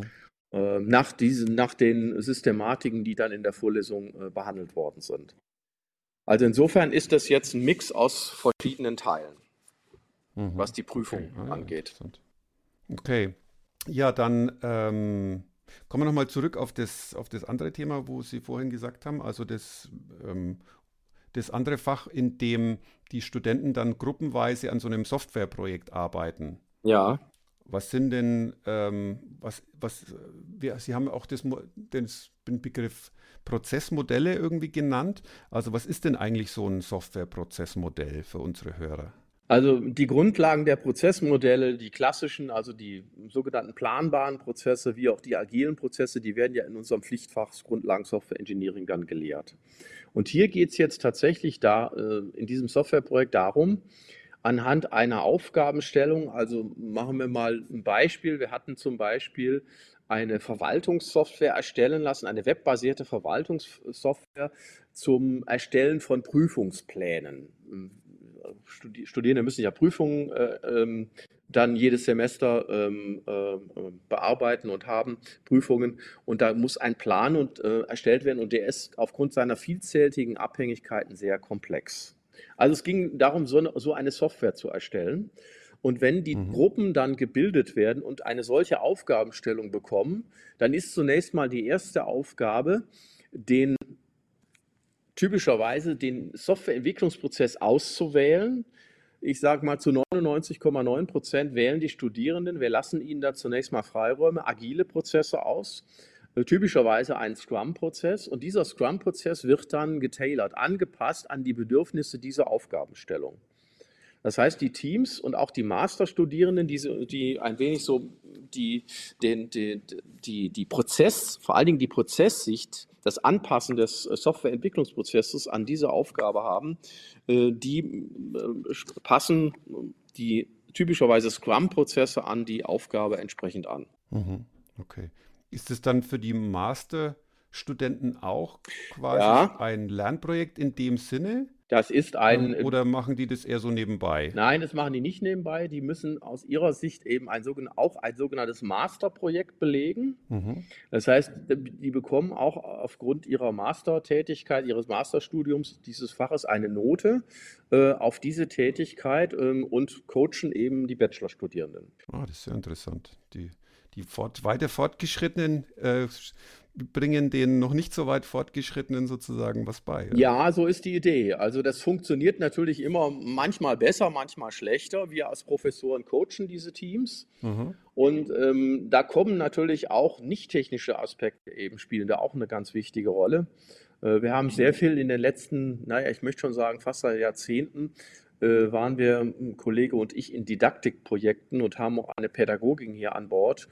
Und äh, das heißt, wir schauen auch an, wie die Teams intern funktionieren, sodass die, die Studierenden eben aus Fehlern lernen und auch lernen, die, die sämtliche Soft Skills, die sie so brauchen, Zusammenarbeit, ähm, ähm, Probleme zu lösen, etc. Alles, was so in, Soft in üblichen Softwareprojekten dann auch an, an Menschlichkeit anfällt, äh, dass dort solche Erfahrungen in den Projekten mitgenommen werden und dass sie daraus lernen aus den Fehlern, die sie machen. Mhm. Ja, ich habe gelesen, Sie hatten ja auch eine vor einigen Jahren eine Forschungsveröffentlichung zu dem Thema gemacht. Ja. Äh, ich glaube, die heißt äh, Learning and Teaching Software Process Models. Ja. Und richtig. da beschreiben Sie ja so ein bisschen auch die Herausforderungen von der didaktischen Seite. Richtig, ja. Die es da gibt. Äh, können Sie das noch so ein bisschen erläutern, was da gerade am, vielleicht am Anfang Ihrer Professorenkarriere, was da so die Herausforderung war, das irgendwie so zu strukturieren, dass es dann irgendwie auch funktioniert? Naja, das, da, da steckt schon eine große, hat schon eine große Herausforderung steckte äh, in der Vergangenheit da drin. Zunächst mal war das so, dass wir Professoren eher so als Kunden aufgetreten sind in solchen Teams. So haben wir mal gestartet. Mhm. Ähm, und dann haben wir aber gemerkt, das ist aber nicht adäquat, weil a, sprechen die Studierenden mit uns Professoren und wir sind ja in der Hinsicht zumindest aus Studierendensicht nicht unabhängig und b, lernen sie zum Beispiel auch nicht mal mit externen Kunden zu kommunizieren. Also das, das war schon mal die erste Sache, die wir geändert haben. Das heißt, in solchen Projekten gibt es immer externe Kunden, die die Anforderungen definieren für diese Sachen. Beispielsweise für die Prüfungsplanungssoftware sind es dann ein, äh, ein Kollege oder eine Mitarbeiterin, die sich nur um die Prüfungsplanung kümmert. In dem Sinne eine Kundin dieser Software. Mhm. Dann haben wir festgestellt als zweiten Lerneffekt, ähm, dass die Studierenden natürlich auch selber lernen müssen, Dinge anzupassen. Also das heißt, wir wollten jetzt, wir Professoren wollten jetzt nicht mehr die Rolle ähm, desjenigen ja, einnehmen, der sozusagen alles vorgibt, sondern die Studierenden müssen am Ende ihres Informatikstudiums natürlich in der Lage sein, Softwareprozessmodelle gemäß der Anwendung, die sie zu entwickeln haben, selber anzupassen und auszusuchen. Und das hat uns dann zu diesem finalen Konzept, möchte ich schon fast sagen, geführt, dass wir sagen, wir stellen so eine Gruppe von Bachelorstudierenden zusammen plus Masterand oder Masterandin, die dann die äh, Bachelorgruppe aussteuert. Das hat sich in den vielen Jahren sehr bewährt. Und gleichzeitig bieten wir dann auch noch äh, durch, begleitet durch unsere Pädagogin ein, ja, so eine Art Soft Skill Training und Coaching an, wo wir dann die Gruppen beobachtet haben und äh, dann auch im Nachgang ähm, mit der Gruppe besprechen, welche menschlichen Sachen, welche Softwareprojektsachen zum Beispiel nicht ganz so gut gelaufen sind. Und daraus lernen die Studierenden und die Evaluation, die Bewertung von den Studierendengruppen zeigen uns, dass sich das Konzept eigentlich sehr bewährt hat. Es ist sehr beliebt, dieses Softwareprojekt, obwohl es mit einem hohen Arbeitsaufwand für die Studierenden bedeutet. Das heißt, Sie haben dann auch äh, systematisch Studierende, die das sozusagen abgeschlossen haben, dann befragt? Richtig, wir werden, wir werden, wir machen immer eine Art, ähm, ja, wir nennen das, es klingt jetzt schlimm, Postmortem-Sitzung wie das ja teilweise auch Sie äh, vielleicht in Firmen handhaben oder in, in, abgeänderter Form handhaben, wo wir dann jetzt weniger um die ganzen Ergebnisse, die die Studierendengruppen uns abgeliefert haben, die werden ja separat benotet von uns, sondern wir machen dann eine Sondersitzung nach dem Projektende und ähm, diskutieren dann mit den Teams, was eigentlich gut und was schlecht gelaufen ist. Ähm, alles mit der Zielsetzung, ähm, dass Studierende aus diesen ja, aus diesen äh, Team- und Projektaufgaben und Projektrollen, die sie inne hatten, lernen für die Zukunft, für die Industrie. Ja, hier bei uns dürfen Sie sich Fehler erlauben. Das ist äh, ganz normal und Sie sollen aus diesen Fehlern lernen. Okay. Das heißt, das ist dann, also wir würden das bei uns wahrscheinlich Retrospektive nennen. Ist das das? Ja, das, die Retrospektiven, die haben die Studierenden selber auch. Das sind, die finden teilweise sogar in wöchentlichen Runden statt. Das ah, okay. machen die, organisieren die Studierenden dann wöchentlich untereinander. Und das ist diese Postmortem-Sitzung kommt dann sozusagen am Ende des Projekts nochmal mit uns als Professoren dazu. Ah, okay. Weil wir bei diesen retrospektiven Sitzungen äh, nicht immer anwesend sind. Ganz bewusst nicht, weil die Studierenden dann untereinander erstmal ihre Sachen klären sollen. Wenn wir manchmal dabei sind, dann erzeugt das manchmal Zwänge und das ist dann eben äh, nicht gerade gut zum Erlernen ja, okay. äh, der, der, Teamstruktur. Okay, ja, für die, für die nächste Frage setze ich jetzt mal wieder den Hut des äh, selber Softwareentwicklers auf und wir ja. arbeiten ja auch äh, mit Scrum natürlich wie kann man sich das dann vorstellen in so einer Studentengruppe? Also wer ist denn da der Scrum Master zum Beispiel? Ja, das ist der Masterrand. Ah, okay. Also der oder die Masterrande, der, der Masterstudent oder der Masterstudierende, die, deren oder der, deren Aufgabe ist es, den Prozess erstens am Anfang des Projekts mit dem Team festzulegen und dann die Verbesserungsmaßnahmen bzw. die Kontrolle im gesamten Projekt zu übernehmen. Das ist speziell die Aufgabe dieses, dieses Masterstudierenden. Ja, verstehe. Und dann gibt es ja noch die Rolle des ähm, Product Owners wahrscheinlich, oder? Ja, also wenn wir, wenn wir diese verschiedenen Rollen wie Product Owner, Softwarearchitektur, Testmanager all betrachten, dann legen die Bachelor-Teams das zunächst mal untereinander fest. Mhm. Okay. Wir machen da keine, keine Vorgabe als Professoren, sondern ist, das gehört eben auch zur Eigenständigkeit dazu, erstmal sich nochmal über die Rollen im Klaren zu werden und die im Team selber selbstständig festzulegen. Das heißt, die haben das ja dann in der vorherigen Vorlesung sozusagen theoretisch gelernt. Was, was genau. sind die überhaupt, diese ganzen Rollen? Richtig. Was bedeuten die und so weiter? Und wenn sie dann in dem, äh, in dem eigentlichen Projekt sind, dann müssen sie sich untereinander verständigen, wer jetzt welche Rolle einnimmt. Richtig ist ja auch logisch, dass der Masterand äh, dann den Scrum Master macht und die anderen sind dann die Scrum Bachelor. Wahrscheinlich. Ja. die lernen Programmierer. naja, ich meine, der Masterand sollte vielleicht ein bisschen mehr offensichtlich Informationen darüber haben, wie dieser, dieses Prozessmodell, also dieses Entwicklungsprozessmodell überhaupt aussehen muss, wie das, ähm, was das für Komponenten sozusagen hat, also welche regelmäßigen Treffen es zum Beispiel gibt, zu welchen Themen und wer mit wem spricht oder wer mit wem nicht spricht und all diese Dinge. Und von daher macht es wahrscheinlich Sinn, wenn das ein Masterand macht, ja, weil der das hat das vielleicht schon zweimal, dreimal gemacht in anderen Zusammenhängen. Oder natürlich eine Masterandin. Ähm, die, das war mir gar nicht so klar, glaube ich. Ähm, der, Brauchst du für die, die Rolle des Scrum Masters dann auch so einen Hardcore-Entwicklungs-Background? Oder ich meine, Nein. dass ich da auch schon viele gesehen hätte, die aus ganz anderen Richtungen kommen. Nee, das ist eigentlich ganz unterschiedlich. Also ich zum Beispiel in meinem Team habe aktuell einen Scrum Master, der tatsächlich auch mit einem Softwareentwicklungshintergrund kommt, der das aber schon viele Jahre nicht mehr macht, Softwareentwicklung.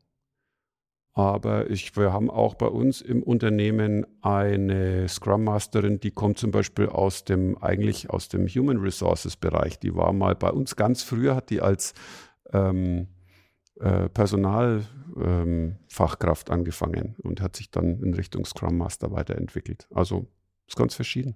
Und die kommt aus dem Psychologieumfeld. Das finde ich eher noch interessant, ja. weil, weil das tatsächlich Scrum Masterschaft hat, meine ich, viel ja. mit, mit äh, Umgang mit Personen zu tun, mit, mit äh, auch mit Psychologie, Kenntnissen ja. vielleicht zu tun. Ist ja. es dann genau.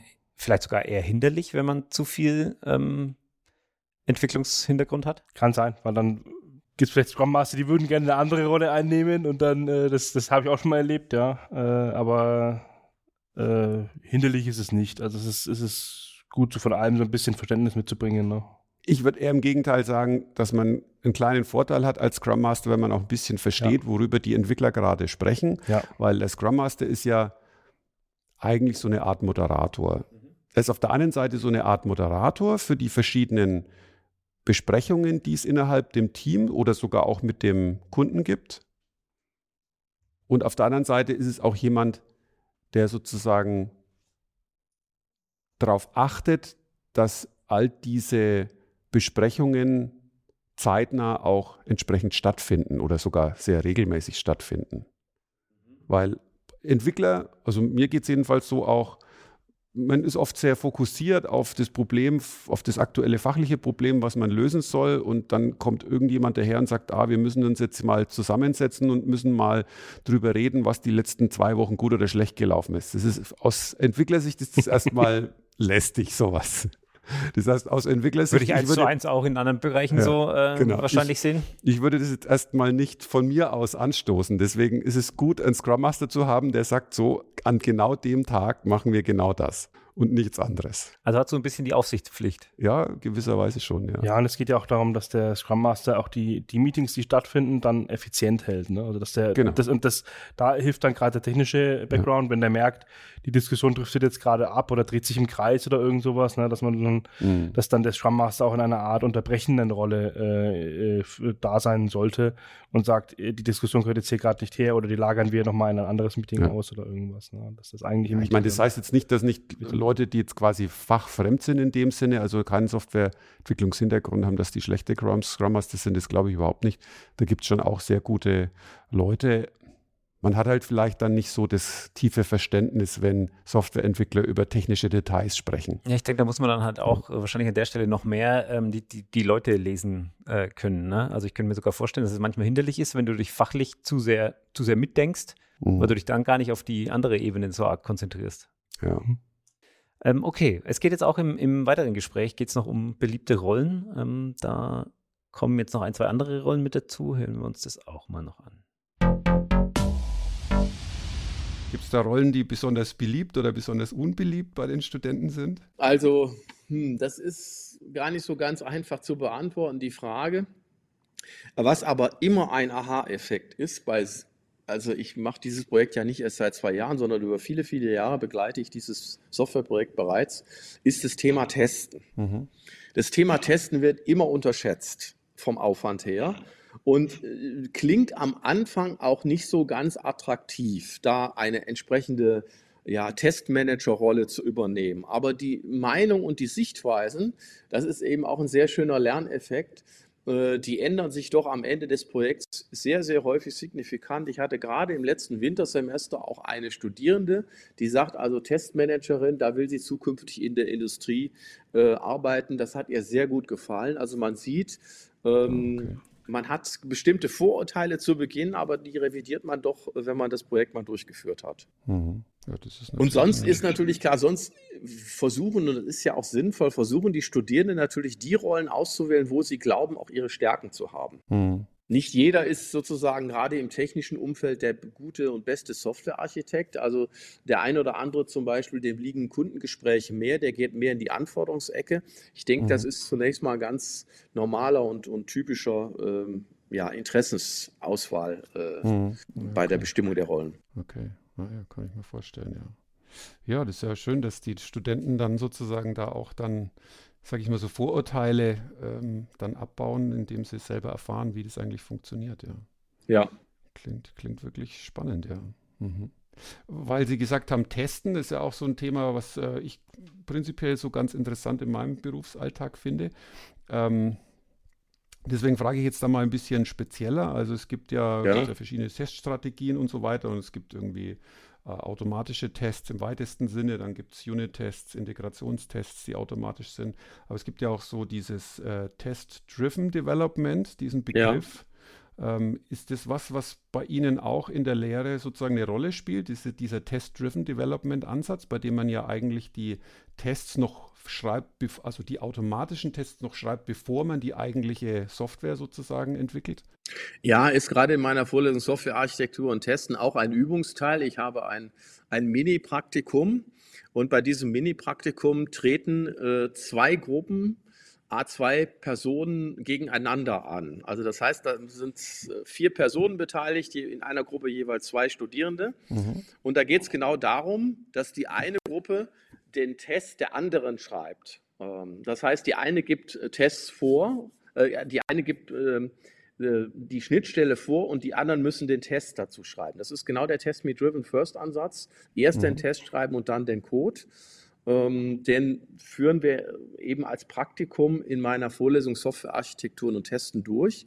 Und dann ist es den Teams im Softwareprojekt selbst überlassen, ob sie diesen Test-Me, äh, Test-Driven First-Ansatz tatsächlich in dem größeren Kontext anwenden oder nicht. Gibt es dann Studentengruppen, die es machen? Ja, es gibt die eine oder andere Gruppe, die es macht. Meistens wird der Ansatz doch nicht gewählt. Äh, aber interessanterweise ist natürlich Folgendes. Man sieht natürlich sehr schnell, dass dieser Ansatz nur dann funktioniert, wenn die Schnittstellen, ich könnte mal genauer gesagt werden, sagen, auch wenn die Methoden, wenn die, wenn die Komponenten wirklich fest definiert sind, dann funktioniert mhm. dieser Test-Me-Driven-Ansatz hervorragend. Wenn natürlich die eine Gruppe ihre Schnittstelle ständig ändert, und die zweite Gruppe muss dann ihre Tests nachziehen, weil die Schnittstellen sich geändert haben, dann funktioniert dieser Ansatz nicht mehr. Und, und das merken die Studierenden natürlich auch, dass zu diesem Ansatz eine gewisse Disziplin dazugehört und auch eine gewisse Stabilität der Architektur. Sonst hm. ähm, führt das einfach zu mehr Aufwand an der Stelle.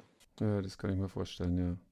Ja, wir, wir stellen das bei uns ja auch fest in den Projekten, also bei uns im, im Haus und auch in Projekten, die wir für Kunden machen.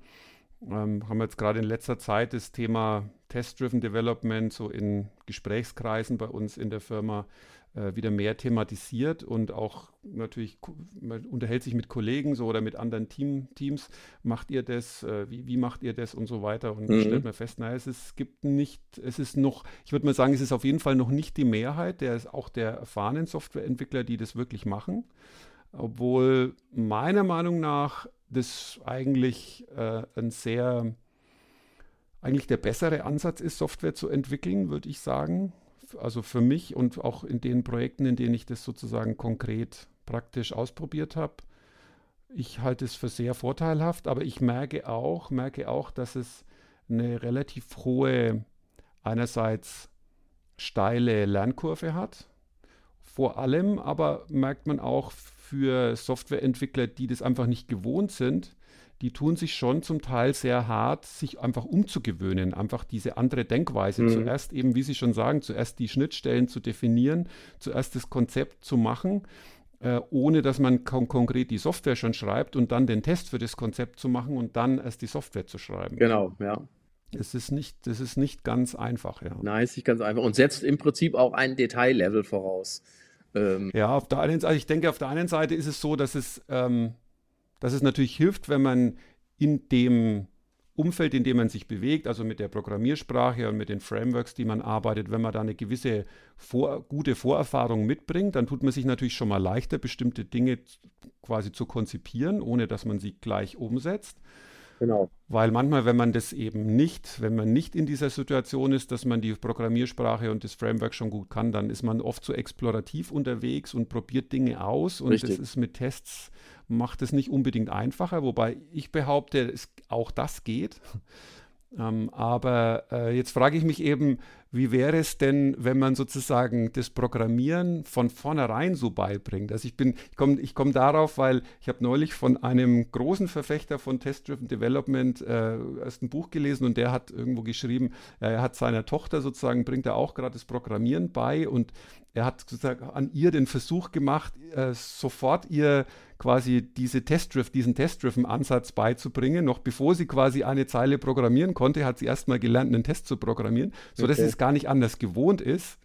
Äh, und äh, ich, ich kenne jetzt natürlich nicht die Auflösung, wie es sich sozusagen weiterentwickelt hat, aber da frage ich mich eben, wäre das nicht auch ein Ansatz in der Lehre, sozusagen von vornherein zu sagen, hey, wir machen wirklich zuerst die Tests, weil es sich als das bessere Konzept ent entwickelt hat und weil es nicht unbedingt sinnvoll ist, es erst andersrum zu lernen, um sich dann wieder um sich dann doch wieder umzulernen? Also die Frage, glaub, die Frage ist, glaube ich, nicht so ganz einfach zu bewerten, äh, zu beantworten weil ähm, die, die Schwierigkeit bei den Anfängervorlesungen bezogen auf die Programmierung ganz im Allgemeinen ist zunächst mal die Heterogenität an Vorkenntnissen. Ah, okay. Das heißt, ähm, die Studierenden bringen ganz verschiedene Vorkenntnisse mit. Manche haben zum Beispiel in Schulen äh, durchaus Kenntnisse erworben, manche sind Fachinformatiker.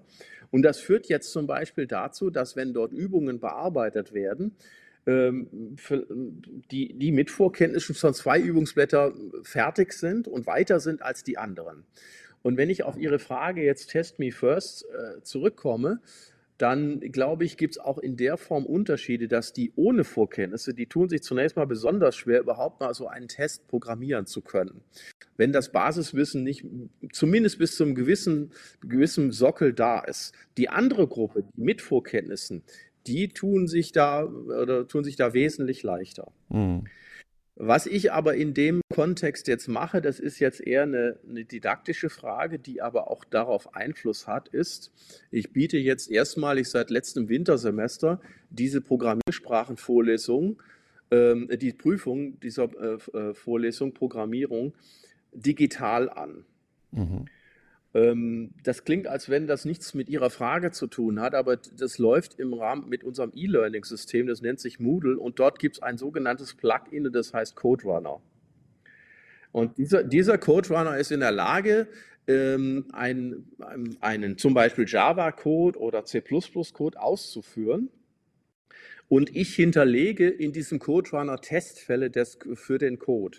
Das heißt, die Studierenden erarbeiten ihre Lösung und sehen aufgrund der Testfälle, die von mir hinterlegt sind, sofort, welche Testfälle erfolgreich sind und welche fehlgeschlagen haben. Das ist natürlich nicht der Test Me Driven First Ansatz, weil die Testfälle zunächst mal von mir hinterlegt worden sind. Das ist vielleicht eine Vorstufe, wenn Sie so wollen. Aber zumindest werden auch die Anfänger ähm, schon mal bereits mit Testen sensibilisiert.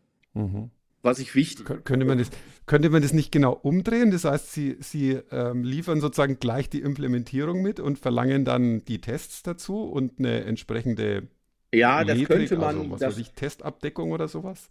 Ja, das könnte man, das könnte man schon auch mal versuchen. Aber wie gesagt, ich glaube, wenn ich die Schwierigkeiten sehe, es gibt viele Studierende, die sitzen vor einfachsten Aufgaben und wissen nicht, wie sie dran gehen sollen, wie sie die lösen sollen. Mhm. Und für diese Zielgruppe, und da haben wir durchaus eine ganze Reihe, denke ich mal, die wären vermutlich überfordert. Ah, okay, ja. Die andere Gruppe, für die andere Gruppe wäre das durchaus ein sehr interessanter Teil. Ja, also das ist aber die Schwierigkeit, ich muss natürlich alle, äh, allen Gruppen gerecht werden und alle Gruppen über die Prüfungshürden bringen, äh, sodass man Klar, das ja. sehr genau überlegen muss. Aber es ist sicherlich ein wichtiger Punkt. Also Software testen ist ein, ein wichtiger Punkt. Ganz klar. Mhm. Mhm, genau. Ja, ich meine, Sie sind natürlich vermutlich nicht in der Situation, sozusagen Studierende aussieben zu wollen, absichtlich. Also ich meine, die Softwareentwickler sind ja, wie wir am Anfang schon gehört haben, sind ja wirklich gesucht, nicht nur in Deutschland, sondern weltweit. Ja. Gibt es eigentlich zu wenig Softwareentwickler. Ähm, das heißt, man will ja eigentlich wirklich jeden mitnehmen. Was ist denn eigentlich, was sind denn eigentlich die aus Ihrer Sicht die Voraussetzungen, die eigentlich jemand mindestens mitbringen muss, wenn er sowas studieren will? Ja, das ist eine sehr gute Frage. Ähm, die Frage kann man ja durchaus auch fast auf die, auf die Informatik als Ganzes auswählen. Was muss ich eigentlich mitbringen? Jetzt hm. haben wir natürlich ähm, zweieinhalb Jahre, naja, haben wir Corona-Semester äh, hinter uns und diese Corona-Semester haben auch unsere Studierenden schon beeinflusst und verändert. Und wenn ich solche Informationsveranstaltungen für Schüler durchführe und ich gefragt werde, was muss denn ein Schüler mitbringen, damit er ein erfolgreiches Studium äh, absolviert, dann ist meine Antwort zunächst einmal Motivation, überhaupt Neues zu lernen. Und das ist jetzt wenig, das ist jetzt weniger eine Frage, die sich jetzt äh, auf die Kenntnisse der Schule bezieht, sondern es ist eher aus der Erfahrung geboren, dass viele, viele Studierende aus verschiedensten Gründen ähm, einfach wenig Disziplin haben, wenig Motivation haben. Und das zeigt sich zum Beispiel daran, äh, dass in solchen Fächern wie Programmieren und anderen Fächern dann eine Woche vor, vor, Prüfungs, vor Prüfungsdurchführung erstmal der Stoff erlernt wird. Und da scheitern sie. Also hm. we wesentlicher Teil, und das sage ich auch allen, ist einfach Motivation mitbringen. Das klingt jetzt auf den ersten Blick natürlich als Grundvoraussetzung, aber leider gibt es doch eine ganze Reihe von ja, Schülern, Absolventen von Schulen oder von anderen Bildungseinrichtungen, die zu uns kommen, die diese Motivation nicht mehr mitbringen oder nicht so mitbringen in dem Umfang. Und auch die, die Disziplin, die sie brauchen, wöchentlich Dinge nachzuarbeiten, äh, teilweise auch ziemlich hinten anstellen. Also insofern, das ist ein wesentlicher Punkt. Mhm. Natürlich, wenn man auf die fachlichen Voraussetzungen eingeht, ist es natürlich sehr gut, wenn man ähm, gewisse mathematische Fähigkeiten mitbringt. Aber auch da erzählen mir alle Mathematikkollegen, wenn man die vielen Jahre jetzt mal überblickt, ähm, die die Mathematikkollegen unterrichten, nehmen die Mathematikvorkenntnisse ab, sodass wir also vieles auch durchführen, auch hier an unserer Hochschule in Coburg im Informatikstudiengang, ähm, Mathematikkenntnisse aus der Schule, Vorkenntnisse zu wiederholen, äh, zu üben, zum Beispiel durch Vorkenntnisse und auch während äh, des Studiums, während der ersten Semester werden die Studierenden sehr stark begleitet. Aber der zentrale, wichtigste Punkt für mich ist einfach mal Motivation mitbringen. Und den, und den Biss haben und den Biss haben, auch wenn das ein oder andere Fach mal nicht so ganz gut funktioniert, sich durch das Studium durchzubeißen. Das ist eine wesentliche Voraussetzung für den Erfolg eines Informatikstudiums. Jetzt stelle ich mal eine ganz provokante These auf, weil Sie gerade gesagt haben, ja, mathematische Vorkenntnisse wären auch wichtig. Ähm, das ist ja so das Ding, was ich eigentlich auch, als ich angefangen habe, mir einen Beruf auszusuchen, ich habe jetzt allerdings nicht Informatik, sondern ich habe Elektrotechnik eigentlich studiert ursprünglich auch gedacht habe, ja, Mathematik ist irgendwie so ein großes Ding, das ist irgendwie wichtig, so als Grundlagen. Und bei mir im Elektroingenieurstudium war das auch tatsächlich so. Also wir ja. haben auch doch einiges an Mathematik auch lernen müssen, was irgendwie deutlich über das hinausging, was man an der Schule gelernt hat. Wenn ich jetzt aber, und ich habe dann aber nach meinem Studium ziemlich direkt sozusagen in die Softwarebranche gewechselt, habe da zunächst äh, an der Software programmiert, die tatsächlich auch mit Mathematik im weitesten Sinne zu tun hat, nämlich Signalverarbeitung. Das ist mhm. auch ein quasi ja, sehr mathematisches Feld. Mhm. Aber dann bin ich in einen Bereich gekommen, dann äh, und die letzten, ist es auch die letzten 20 Jahre, kann man sagen, äh, bin ich in dem Bereich, wo ich sagen muss, naja, wenn ich jetzt mal genau überlege, wie viel Mathematik brauche ich eigentlich für die Software, für vor allem so Unternehmenssoftware, ähm, mit der ich zu tun habe, dann muss ich sagen, ja, also äh, plus minus mal geteilt und das war es dann schon. Ja, mehr, mehr Mathematik brauche ich eigentlich fast nicht. Ja, ich brauche nur so ein paar so Überlegungen, was so was ist ein Set und so so, so quasi so mengenleere Sachen irgendwie so ein ja. bisschen, aber ähm, ja, viel, viel mehr ist es dann auch nicht. Und deswegen, das hat mich in letzter Zeit so ein bisschen zur Überlegung gebracht, naja, was ist denn eigentlich Software schreiben, Software entwickeln, wenn man so mal be sich betrachtet, auch die, die Dinge, Anforderungsmanagement, über das wir vorher gesprochen haben, solche Dinge oder eben auch diese ganzen sozialen Aspekte, ist es nicht vielleicht tatsächlich eher so, dass man, dass es auch ein ganz, dass Softwareentwicklung auch ganz einen ganz starken Sprachaspekt hat, also dass das gar nicht, vielleicht gar nicht so mathematisch ist, also oder nicht sein muss, in manchen Bereichen wahrscheinlich schon, aber nicht in allen Bereichen. Und dass es mehr vielleicht auch so ein sprachliches, konzeptuelles Thema ist, also wo jetzt jemand, der vielleicht mit Mathematik gar nicht so viel am Hut hat, durchaus auch Erfolg haben könnte? Also vielleicht eines vorweg, eines vorweg, ich möchte jetzt ähm, auch potenziellen Interessenten, Schülerinteressenten oder Studienanfängerinteressenten äh, auch ein bisschen die Angst vor der Mathematik nehmen. Man schafft die Mathematik mhm. in dem in Informatikstudium. Wie gesagt, wenn man diese Dinge motiviert und lernbereit äh, wiederholt. Aber jetzt zur eigentlichen Frage. Ich denke, die Frage muss man differenziert sehen eine Kern, Kerneigenschaft eines Informatikers am Ende seines Informatikstudiums ist die Fähigkeit zu abstrahieren. Also mhm. Äh, unwesentliche Dinge von wesentlichen Dingen zu trennen. Und dieses zieht sich durch ganz, ganz viele Bereiche, insbesondere natürlich auch gerade im Softwareentwicklungsbereich, im Softwarearchitekturbereich, aber eben auch im Anforderungsbereich. Man muss Dinge einfach mhm. abstrahieren können. Und dazu ist die Mathematik eine wesentliche Hilfestellung. Man lernt dort zu abstrahieren. Das ist äh, also insofern, äh, wenn, wenn man so will, eine, eine Unterstützung, dieses Abstra diese Abstraktionsfähigkeit zu lernen. Und eine zweite Sache, jetzt gibt es natürlich mittlerweile diverse Spezialgebiete, wo wirklich Mathematikkenntnisse zwingend erforderlich sind. Ähm, ich nenne mal nur zwei Beispiele. Die, das eine, wir haben einen zusätzlichen neuen Informatikstudiengang bei uns, der nennt sich Visual Computing. Da geht es um Computergrafik und Bildverarbeitung. Und wenn Sie in der Medizintechnik okay. zum Beispiel ähm, in einem MR-Scanner ein 3D-Bild eines, äh, eines Kopfes aufgenommen haben, äh, wo der Arzt durch diesen Kopf navigiert, äh, dann passieren dort mathematische Transformationen. Ähm, das heißt, da brauchen Sie diverse Mathematikkenntnisse. Das ist ein Beispiel. Ein zweites Beispiel, was in aller Munde ist, ist KI. Ähm, mhm. Das heißt, wir brauchen dort diverse Mathematikkenntnisse, ähm, zum Beispiel auch Stochastikkenntnisse, um Algorithmen entwickeln zu können in dem Fachgebiet KI. Also insofern ist es, ist, äh, denke ich mal, muss man die Mathe da sehr differenziert sehen und man muss selbstverständlich auch abgrenzen, das haben wir getan, welche Mathematikinhalte brauchen Informatiker wirklich nicht und welche halten wir für die Grundausbildung für zwingend erforderlich. Da muss man, hm. da muss man abwägen, das ist klar.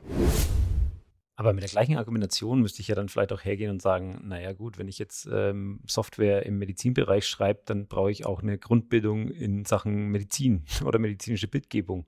Hm. hm.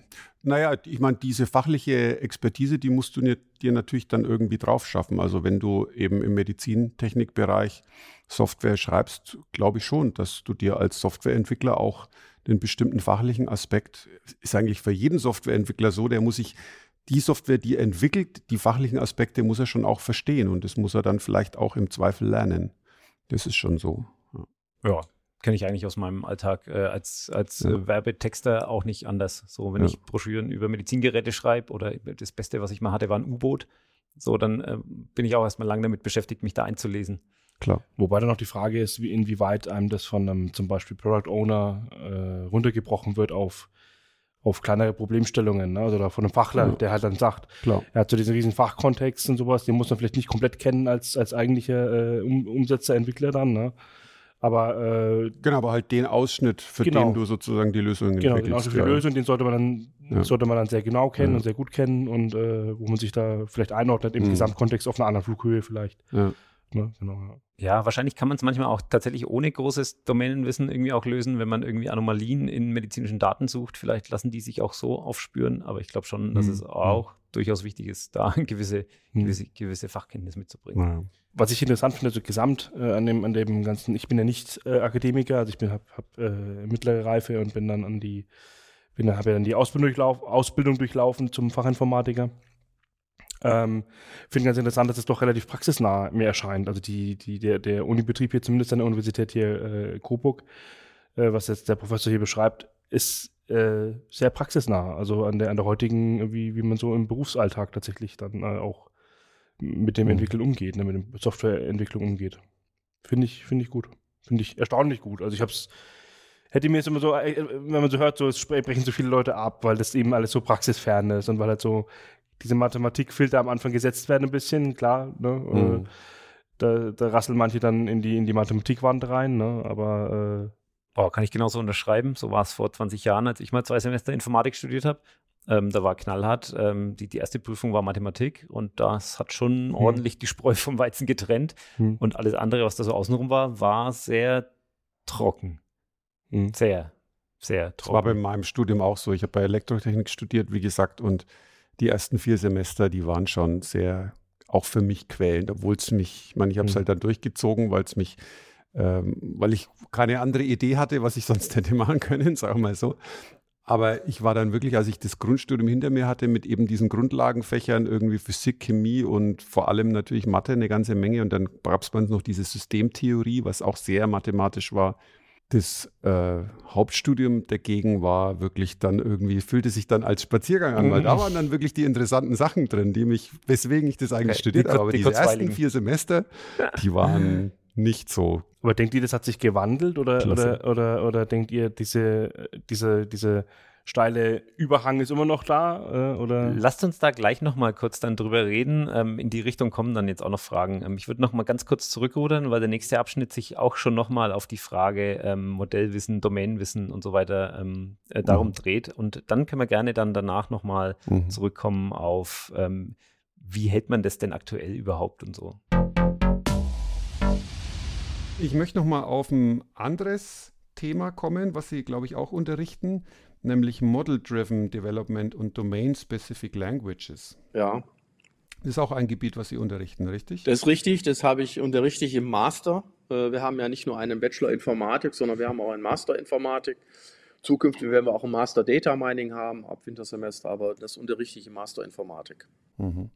Ja, das ist jetzt so ein Bereich, also gerade Model-Driven Development ist so ein Bereich, in dem ich mich persönlich jetzt noch fast gar nicht damit beschäftigt habe. Also ich weiß schon grob, was es ist, aber Domain-Specific Languages schon eher. Aber äh, können Sie unseren Hörern sozusagen kurz erklären, was Model-Driven Development eigentlich ist erstmal? Ähm, ja, zum, zumindest, also da gibt es verschiedene Stufen, Model-Driven Development. Äh, ich sag mal so, eine Kernidee ist ja, dass man ein System, ich sag's mal etwas platt, jetzt nicht ähm, ausprogrammiert, sondern dass man auf Basis bestimmter Standardmodellierungstechniken Systeme modelliert auf einem sehr hohen Abstraktionslevel und dann versucht aus diesem Abstraktionslevel, aus diesen Modellen äh, entsprechende Codeteile zu generieren. Mhm. Das, diese Forderung gibt es ja schon seit vielen, vielen Jahren, ähm, damals so ein bisschen begründet mit dieser Case-Welle und äh, einer Software-Engineering-Konferenz äh, damals in den 60er, Ende 60er Jahre in, in, in Deutschland. Ähm, ich denke mal, was jetzt in dem Kontext sehr interessant geworden ist, dass man äh, in dem Kontext sich selber neue Sprachen definieren kann, die man auf einem Rechner verarbeiten kann. Ähm, und das, da sind wir dann eigentlich bei dem sehr engen Teilgebiet äh, Domain-Specific äh, Languages, also äh, domainspezifische Sprachen. Ähm, beispielsweise kann ich eine Sprache bauen für einen ähm, Versicherer, zum Beispiel, wir haben ja in Coburg die große Ruck vor der Tür, die permanent neue Versicherungstarife pro Jahr ermitteln muss, berechnen muss. Und wenn man jetzt zum Beispiel eine äh, Sprache definiert auf einem sehr anwendungsfreundlichen Niveau, das, was der Versicherungsexperte beherrscht, dann kann man versuchen, das, das bezeichnet man eben auch als Model-Driven Development, dann auf Basis dieser Sprache Codeteile für ein System zu erzeugen. Kann man sich das dann so vorstellen, dass quasi der, in dem Fall Versicherungsexperte, der jetzt kein Programmierer ist, dass der in der Lage ist, mit so einer domänenspezifischen Sprache quasi seine Anwendung dann doch zu schreiben oder braucht er dann trotzdem noch die Unterstützung von dem Softwareentwickler? Naja, also ich denke mal, das sind zwei Teile. Der, der Fachexperte, der Versicherungsexperte äh, bekommt eine spezifische Sprache an die Hand, die er versteht, die seine Fachdomäne, in dem Falle die Versicherungstarifierung zum Beispiel beinhaltet. Und er beschäftigt sich nach wie vor mit seiner Fachdomäne, also zum Beispiel mit der Berechnung von Tarifen, mit der Kalkulation von Tarifen für die verschiedenen ähm, ja, Branchen, die es so gibt in der Versicherungswirtschaft. Und dann gibt es einen mhm. zweiten Teil, da gibt es äh, Entwickler, die auf dieser Basis Generatoren entwickelt haben. Und diese, äh, diese, diese Stückchen, diese Generatoren nehmen dann ähm, den Teil, den der Fachexperte geschrieben hat in seiner spezifischen Sprache und versuchen daraus Software zu generieren oder zu interpretieren. Das, beides wäre mhm. möglich. Und der, der, Punkt ist einfach, dass man eben äh, heutzutage, äh, und das, hat, äh, das ist vielleicht keine neue Idee, in der Softwareentwicklung äh, gibt es Programmiersprachen und da braucht man einen Compiler um ein, ein Softwareprogramm in einen Bytecode zu übersetzen, den, ich sage mal etwas vereinfacht, den die Maschine versteht. Und da versteht jeder sofort, zwischen diesen beiden, zwischen der Programmiersprache und diesem Bytecode, liegt eine große Abstraktionsebene. Und äh, da ist ein großer Abstraktionsunterschied. Und diese zentrale Idee kann man eben auch mit domainspezifischen Sprachen erreichen. Das heißt, man hat auf einem sehr hohen Abstraktionslevel, spezifiziert man dann die entsprechende Fachdomäne und generiert tatsächlich Softwareteile eines Systems, die man früher, von manu die man früher manuell äh, programmieren äh, hat müssen. Und das macht mhm. so interessant. Okay, und ist es dann sozusagen, ist es, bewährt sich das dann in der Praxis auch in, in der Hinsicht, dass der Fachexperte wirklich selbstständig sozusagen diese, dieses Stück äh, Programmierung, was eben in seiner domänenspezifischen Sprache ist, dass der das wirklich selber sozusagen machen kann. Also ich frage jetzt deswegen so ein bisschen, jetzt an der Stelle noch ein bisschen nach, weil ich hatte äh, beruflich so, so, eine ähnliche Situation. Das könnte man wahrscheinlich auch domänenspezifische Sprache nennen. Und zwar da ging es darum, ähm, dass wir Testautomatisierung ja. machen wollten ja. in einem Projekt, das eben äh, gemacht werden sollte. Und ähm, dann gibt es, da gibt es eine ein Konzept, das nennt sich, oder das ist eigentlich auch eine Sprache, Gherkin, ich weiß nicht, ob ja. Ihnen das was sagt, ja, das ist, mit der man sozusagen so ja, genau. Testautomatisierung beschreiben kann, äh, auf einem sehr abstrakten Niveau. Und die Idee sozusagen war in dem Projekt, ja, man könnte doch dem PO sozusagen das an die Hand geben und der soll einfach seine Anforderungen in, die, in dieser Sprache schreiben.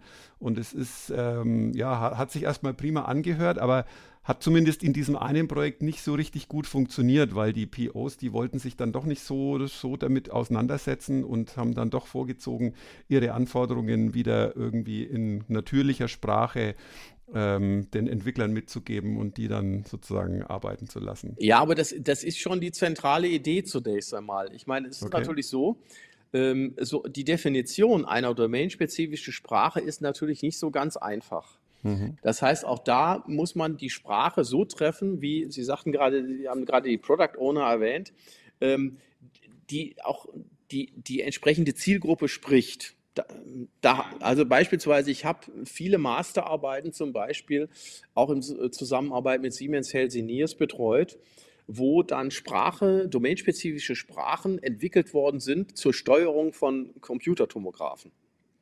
Äh, mhm. das, das sind normalerweise immer Physiker. Ähm, weil eben Computertomographen ähm, doch sehr spezifische physische ähm, Grundlagen haben. Das heißt, Physiker schreiben diese Steuerungsprotokolle.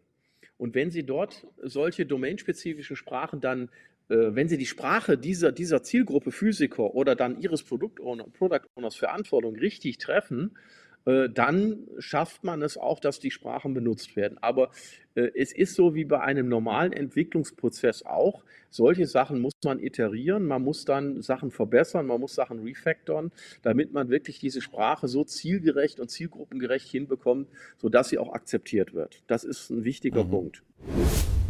Klingt jetzt aber so, als wäre es einfacher, den Physikern Programmieren beizubringen. Hm. Ja, vielleicht. Also mir ist das Begegnen mit dem, mit dem modellgetriebenen Softwareentwicklung ist mir tatsächlich auch schon, auch schon begegnet in der Praxis. Äh, ich kam ja aus einem, aus einem äh, jetzt vorhergehenden Arbeitgeber in der, aus der Automobilbranche, äh, speziell aus der Diagnostikbranche, äh, der Automobildiagnostik. Und die haben für Mechatroniker eine Sprache entwickelt, die ähm, letztlich äh, es ermöglicht hat, für einen Mechatroniker so einzelne äh, Abläufe innerhalb der Software tatsächlich zu programmieren, umzusetzen. Die wurde Syntax gecheckt, die wurde quasi kompiliert nach Java dann wieder erstmal und dann wurde natürlich Java auch wieder kompiliert in, in den Code, den dann das, die Software äh, sprecht, sprechen kann. Der Computer sprechen kann. Der Computer sprechen kann, genau. Entschuldige. Äh, genau. Jedenfalls äh, konnten die mit ihrer, mit so einer abstrahierten Sprache äh, und, und mit ihrem, mit ihrem ähm, OBD-speziellen Sachen, also so, so diese, diese äh, Schnittstellen zum, zum Fahrzeug, die da eben dann verfügbar waren in der Sprache, konnten die so, so, so Abläufe in unserer, innerhalb unserer Software dann äh, wirklich nicht nur definieren, sondern tatsächlich auch programmieren und umsetzen. Und die wurden dann bei uns eingebunden und liefen dann in der Software mit, mhm. mit drin. Und das so bestand eigentlich auch, der, der Kernteil der Software besteht daraus, diese Sachen zu interpretieren und, und, und, und damit zu arbeiten. Und ähm, genau, also das, das, das war gerade so eine modellgetriebene Softwareentwicklung ja, da. Genau, ja, das ist genau sowas. Aber weil du jetzt gefragt hast, ist es nicht effizienter, quasi den Physikern gleich das Programmieren beizubringen? Das ist gar nicht mal unbedingt die Frage, weil hm. eine Soft, eine domänenspezifische Sprache, die lohnt sich natürlich dann auch für jemand, der eigentlich die Software auch zu Fuß schreiben könnte, wenn das nur genügend oft gemacht werden muss. Also wenn es mhm. genügend mhm. oft dieses ähnliche Probleme gibt, äh, dann lohnt sich tatsächlich, sich so eine domänenspezifische Sprache sich zu überlegen, weil man in der einfach auch effizienter und schneller ist, auch als Softwareentwickler, der quasi die anderen Sprache, also die Basissprache oder die, will man sagen, was sich zum Beispiel Java auch könnte. Trotzdem geht es für den dann schneller als wenn er ähm, diese domänenspezifische Sprache zu benutzen, als wenn er das alles quasi zu Fuß machen müsste. Ja gut, so wie man sich auch irgendwie ja. Funktionen oder Module ja. schreibt für wiederkehrende genau. Aufgaben. So genau, und, und, und, genau, und diese domänenspezifische Sprache kann dann eben so abstrahiert auch sein, dass sich jetzt der Physiker nicht mehr darum kümmern muss, wie mache ich, wie geht denn das Gerät an, wie fährt es hoch, wie fährt es in der Ausgangsposition oder so ein mhm. Zeug. Das wird dann vielleicht vorher schon geschehen und sowas, ne? Und der der, der macht dann wirklich nur noch den eigentlichen, was weiß ich jetzt, ich kenne mich mit medizinischen Geräten nicht aus, aber macht den eigentlichen Scan-Ablauf, programmiert jetzt der Physiker ja. ein. Ne? Ja, ist ähm, eigentlich, ist, unterm Strich, denke ich, ist es eine Frage der Effizienz. Wenn ich, ja.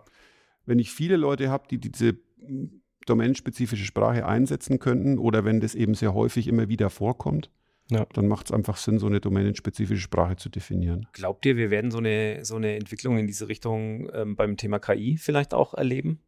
Haben wir ja eigentlich quasi, ne? Also Prompting ist, würde ich sagen, auch eine domänenspezifische Sp Sprache, naja. um mit KI zu reden, wenn naja, man so die, möchte, ne? Ja, aber ich meine eigentlich, ich glaube, dass die Entwicklung dahin geht, dass die KI in der Lage ist, aus, aus normaler, natürlicher, menschlicher Sprache die, den entsprechenden Code zu generieren. Also indem ich quasi die Anforderungen in menschlicher Sprache definiere, müsste die KI in der Lage sein, daraus ein Programm ja, zu erstellen. Ja, so jetzt auch als Endanwender vielleicht, ne? Aber ähm, Moment, vielleicht, ja, so, vielleicht ist der Gedanke auch noch nicht ausgereift. Aber wenn ich jetzt überlege, ich mache eine KI-Anwendung als Entwickler, die ich dann wieder anderen bereitstelle, da muss ich ja schon auch ein Stück weit abstrahieren und, und Dinge vereinfachen, aber vielleicht muss ich gar nicht komplett verstehen, wie KI funktioniert. Vielleicht kann ich da hm. auch schon wieder auf hm. fertige ja. Konzepte und Dinge aufsetzen. Das glaube ich auch. Ja.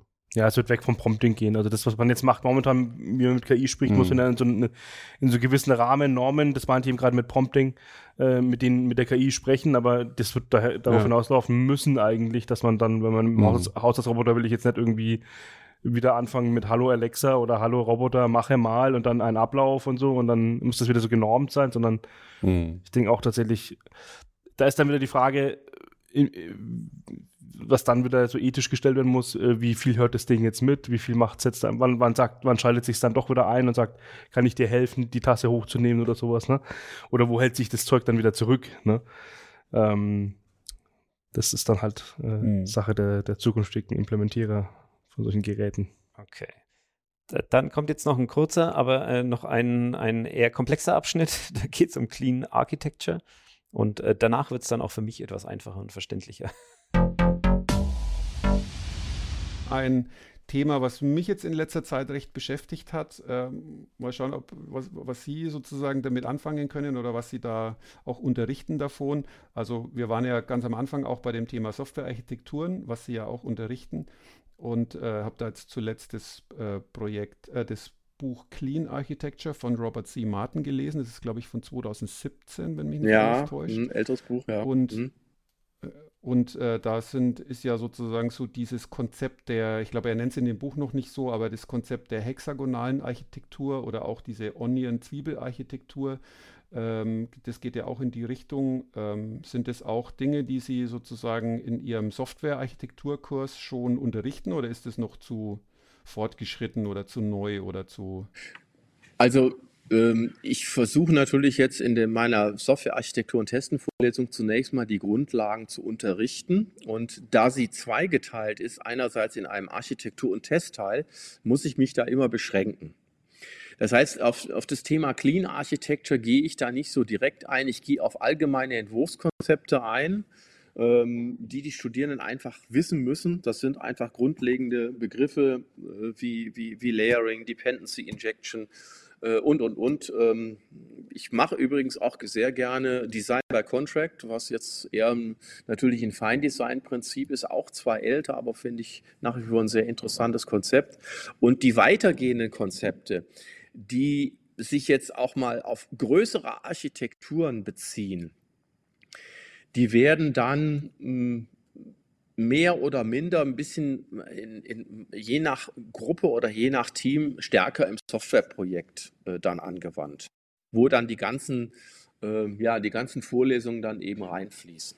Aber es ist jetzt nicht so, dass ich alle Teile von Clean Architecture oder wie Sie es bezeichnen, auch ähm, die Ideen von hexagonalen Architekturen da in meinem Grundlagenfach Architektur und Testen so in, in Gänze behandeln kann. Das ist aus Zeitgründen ja, ja. eben kaum möglich. Ja, ja, das ist, also denke ich mir schon, das ist schon natürlich was sehr Spezielles. Das ist ja, die Softwarearchitektur und Testen ist ja ein Bachelor. Das ist Fach, ein Bachelor, richtig? genau, ist ein Bachelorfach, ja. Genau.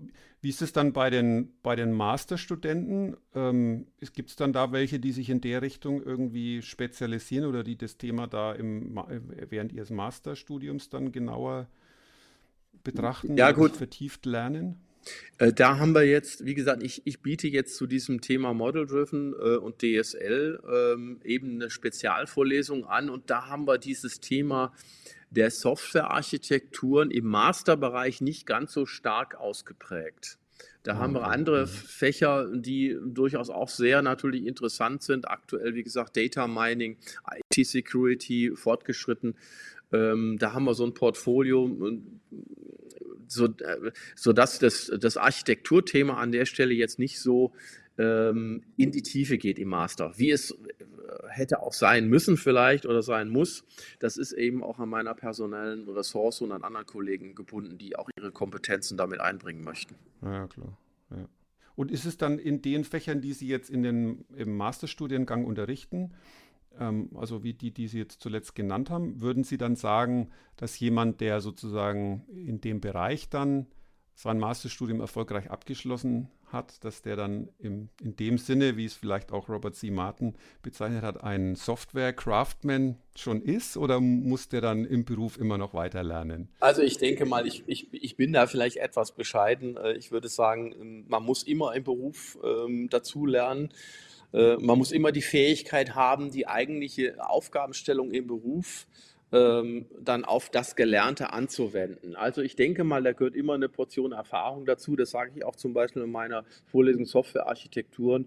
Ähm, Design-Pattern zum Beispiel, das Wissen über Entwurfsmuster, äh, Entwurfsmuster ähm, egal welche Art von Entwurf, macht noch keinen guten Softwarearchitekten aus. Äh, das ist eben eine Erfahrungssache und Natürlich haben Masterstudierende am Ende ihres Masterstudiums einen größeren Schatz, aus dem sie hoffentlich vieles äh, mitnehmen ins Berufsfeld, aber die Erfahrung müssen sie trotzdem weitermachen im Berufsleben und äh, sich weiterbilden. Das ist einfach zwingend erforderlich. Naja gut, ich glaube, das Zeitalter der, der Jobs, in denen man irgendwie einmal lernt und dann ja, das war ein bisschen 20, Frage, 20 30 ja. Jahre lang dann äh, auf dem Stand bleibt, das ist, glaube ich, durch, ja, äh, egal wo man hinguckt. Äh, noch Ergänzungen zu dem Abschnitt, da muss ich sagen, das war mir dann so ein bisschen, bisschen zu viel Clean Architecture, damit kann ich jetzt auch nichts mehr anfangen. Ja, das ist vielleicht dann schon ein sehr spezielles Thema, das stimmt, ja. Also ich denke, das ist ja wahrscheinlich in anderen Berufen auch so.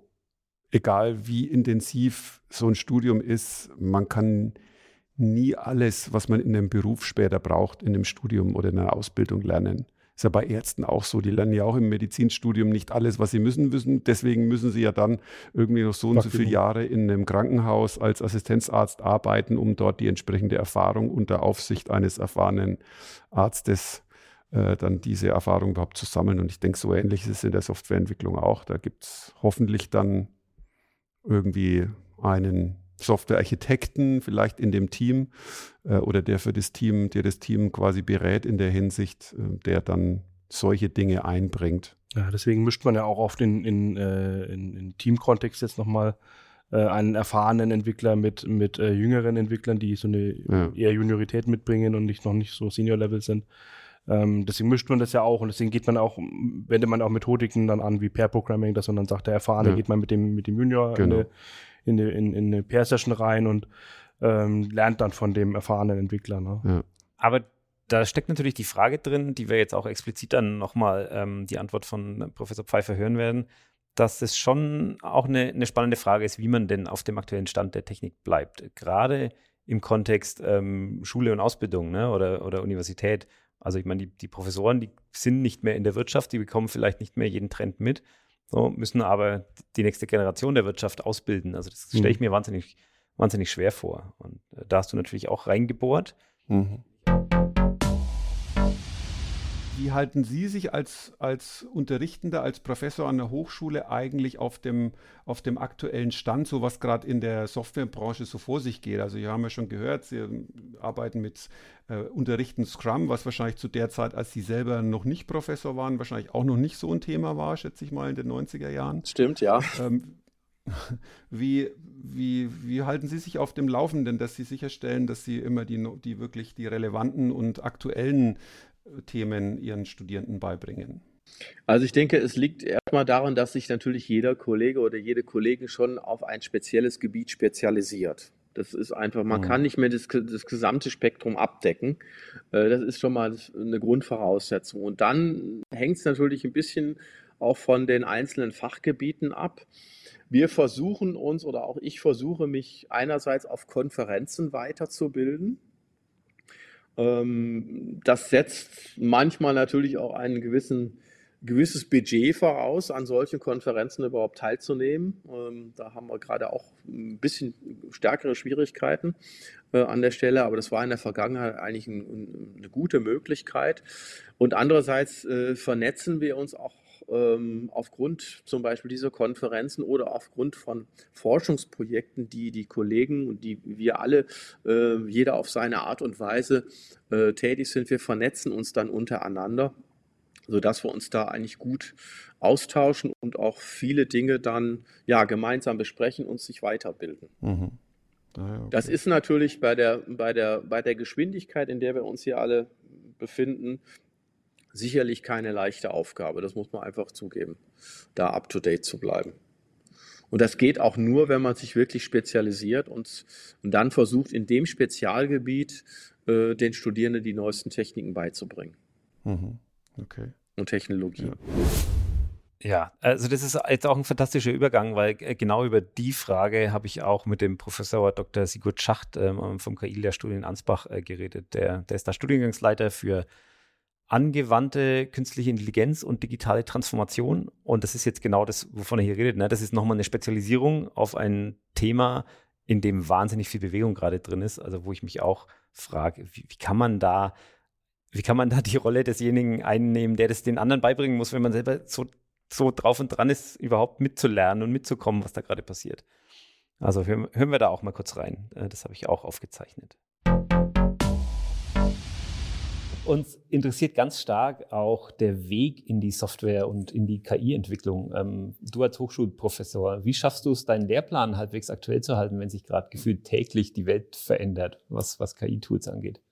Viel lesen. Das ist das Erste. Das ist sozusagen tatsächlich das A und O, viel lesen. Aber was natürlich, ähm, und so wie wir es jetzt hier machen, wir haben jetzt hier einen Podcast oder ein Video, was halt wahnsinnig viel hilft, ist, ähm, weil wir im Endeffekt Social Media ganz gut benutzen können.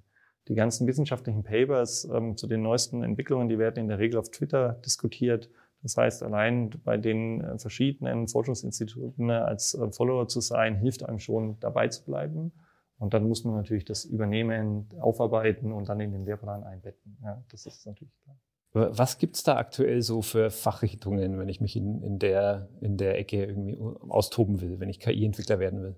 Oh, das sind, äh, ähm, ist breit tatsächlich, weil KI ein Multidomänen-Thema ist. Ähm, äh, das fängt also an, dass ich allein in dem Requirements Engineering wie beim klassischen Softwareentwicklung mich betätigen kann und eruieren kann, wo bringt es einen Use Case für die Firma. Ähm, das wären dann eher so die, ich nenne es jetzt mal weicheren Aspekte. Es kann aber auch in eine Richtung gehen, dass man sagt, ich möchte eher mit Sprache arbeiten, so wie es jetzt mein Forschungsgebiet ist, Sprachtechnologie, Natural Language Processing, aber auch die Bildverarbeitung, Computer Vision ist ein großes Thema, weil viele Sensoren in der Industrie werden durch Kameras ersetzt, weil Kameras viel billiger sind und damit natürlich die IT, äh, also die KI und die IT eine Relevanz ähm, mehr steigt. Ähm, das ist sozusagen ein Thema. Ähm, wir haben aber auch die ganz klassischen, auch was unter KI fällt, was oft leider ein bisschen jetzt nach hinten gedrängt wird, weil diese großen neuronalen Netze ein großes Thema sind. Wir haben natürlich einfaches Machine Learning, wo es um die ähm, äh, ja, Anomalie-Detection geht, also die Erkennung von Fehlerfällen, von äh, Aspekten ähm, in, in Zahlungsströmen oder ähnliches, ähm, wo man sich tummeln kann. Wenn das so vielfältig ist, habe ich schon eine Vermutung, wie du die nächste Frage beantwortest. Aber ähm, was für Voraussetzungen muss ich als Studierender mitbringen oder als Studierende, wenn ich in, die, in den KI-Studiengang ja, mich einschreibe? Also in unserem, der ist speziell, muss ich gleich sagen. Ähm, weil unser Studiengang ist definitiv so aufgebaut, dass er multidisziplinär ist. Das heißt, ähm, man muss natürlich einen Bachelorstudiengang vorher abgelegt haben, der aber in verschiedenen Domänen sein kann. Das kann ähm, Wirtschaftswissenschaften sein, das kann Psychologie sein, das kann Ingenieurwesen sein, Informatik. Und wir formen dann in dem Studiengang die Teams so, dass sie immer gemixt sind und dass dann ein Wissenstransfer zwischen den Couleuren stattfindet. Entscheidend ist, dass ich Spaß an Technik habe. Das ist halt das Entscheidende. Ich darf keine Angst davor haben, auch mal die eine oder andere Zeile Code zu schreiben. Ähm, es ist nicht so wie das klassische Software Engineering, ähm, weil wir eigentlich nur Befehlsketten aneinander hängen und die Modelle wie Lego-Bausteine bauen oder zusammensetzen. Ähm, aber es muss halt, man darf keine Ängste davor haben, keine Berührungsängste. Wie tief steigen die Studierenden dann, dann da ein? Verstehen die am Ende wirklich, was sie da tun und können eigene Modelle trainieren, können vielleicht KI weiterentwickeln oder ist es eher auf so Anwendungsebene, dass sie dann eigene Apps bauen können? Also ich hoffe, dass Sie es verstehen. Das liegt natürlich im Auge des Betrachters. Nee, es ist tatsächlich so, dass die tatsächlich eigene Modelle bauen können, eigene Architekturen aufbauen können, eigene Modelle trainieren können in jeglicher Dimension. Ähm, ist natürlich dann immer die Frage der, der, der Möglichkeiten, was dann, äh, sag mal, Peripherie, Hardware und so weiter da ist. Aber von der Theorie und von den praktischen Projekten, die wir machen, sind, ist jeder Student von uns fähig und jede Studentin dann auch tatsächlich eigene Modelle zu trainieren. ähm, und aber auch das in einen Anwendungscase zu überführen. Wenn quasi so ein, so ein Studiengang vorausgesetzt wird, um, um in den Master überhaupt einzusteigen, äh, ist ja, das beantwortet eigentlich meine nächste Frage, ne? ist es eigentlich immer ein Quereinstieg ne? in, in Richtung KI? Es ist überraschenderweise tatsächlich immer ein Quereinstieg bei uns. Also es, ist, es gibt andere Hochschulen, die haben tatsächlich den, den ganz klassischen Weg. Ich habe erst ein Informatikstudium und dann gibt es halt eine Vertiefung über den Master in KI. Das ist dann sozusagen wirklich, ich nenne es jetzt mal die Hardcore-Algorithmenentwickler, die dann im KI-Umfeld dann tätig sind. Die bilden wir jetzt nicht so aus, ähm, weil wir einfach diese Iterationsschleifen über die Jahre nicht haben. Weil es im Endeffekt der Master mit drei Semestern, eineinhalb Jahre ähm, gar nicht so in das Engineering in die Tiefe geht. Ähm, was wir wollen, ist, dass man ähm, die Fähigkeit hat und das vertiefen kann. Das ist das eine. Ja. Ähm, ja. Wie, eine frage ich mal andersrum, wie einfach ist es, aus dem Bereich wieder auszusteigen? So, so kann ich danach auch als Softwareentwickler in, in einem ganz anderen Gebiet arbeiten oder ist das wirklich dann zu, zu speziell? Äh, nee, ich glaube gar nicht, dass es das so speziell ist, weil ähm, wenn man sich jetzt so einen Prozess von so einem KI-Projekt anschaut, dann fängt es immer an mit einem ähm, Business Engineering, also einem Business Understanding herauszufinden, was will der Kunde ähm, oder was ist der Use Case, ähm, was wollen wir entwickeln. Dann geht es rüber über ein Datenverständnis und dann rüber in die eigentliche Modellbildung und dann ins Deployment. Und wenn ich jetzt in so einen klassischen Softwareentwicklungsprozess gehe oder auch, es muss nicht mal Software sein, auch in ein normales Projektgeschäft, ähm, ich sag mal, Prozesseinführung oder ähnliches, dann ist es auch Business Understanding, ich muss die Daten verstehen, dann kommt halt keine Modellbildung, dann kommt halt eher dann die Tätigkeit, die dort fällig ist. Und am Ende muss ich aber auch dafür sorgen, dass das Projekt irgendwie in den operativen Betrieb übergeht. Vielleicht jetzt nicht mit all den Mechanismen, die man im KI oder in der Softwareentwicklung hat.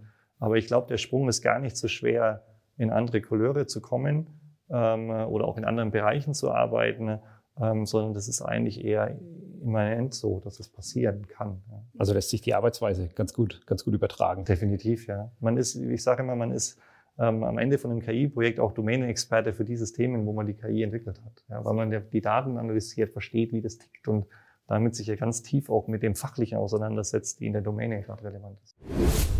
Es ist eigentlich jetzt da äh, das Gleiche nochmal, ne? Also mhm. auch da äh, Domain, Domainwissen ist, ist oft wichtiger, äh, Domain- und Methodenwissen ist oft wichtiger als dann tatsächlich die, die eigentliche Fachexpertise an der Stelle.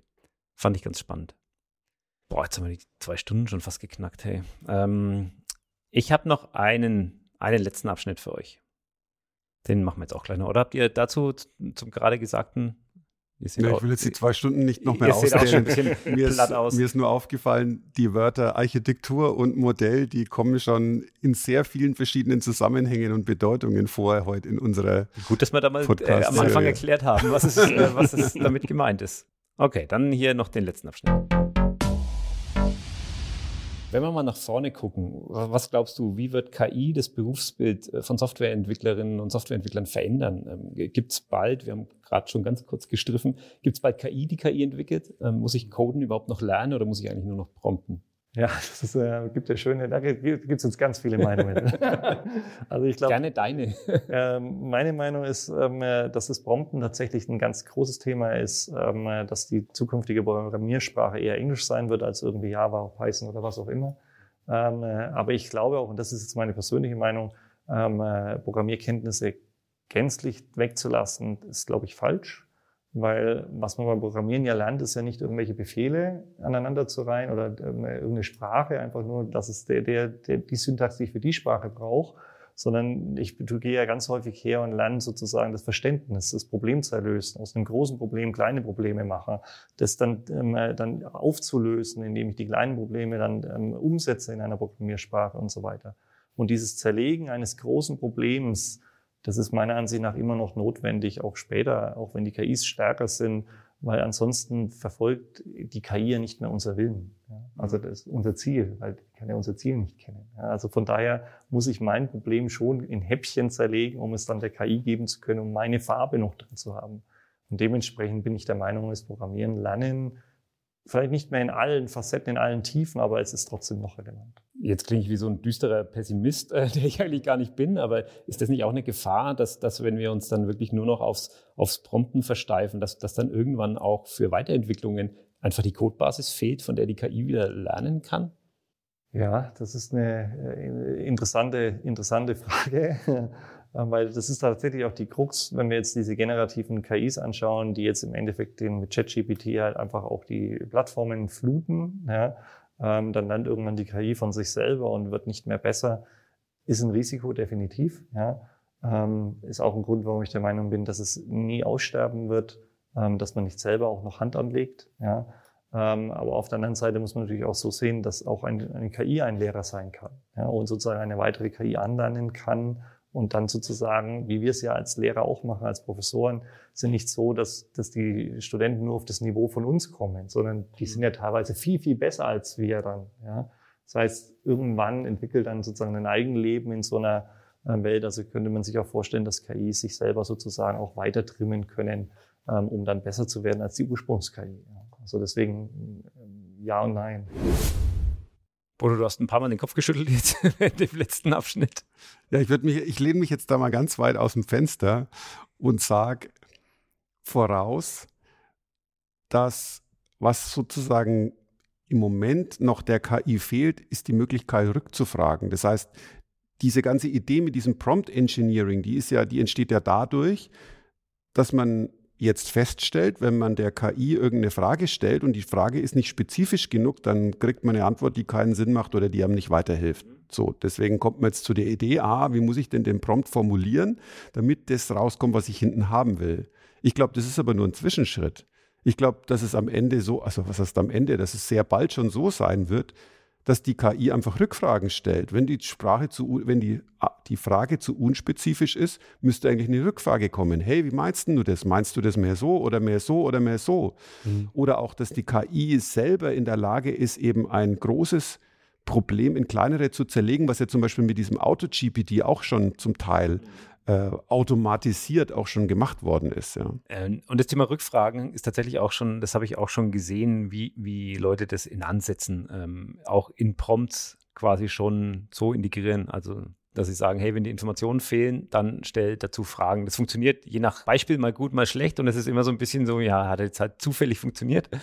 Ähm, mhm. Aber da wird äh, auch schon, also glaube ich auch, dass, ja. das, dass das ja. ein entscheidender Entwicklungsschritt sein wird.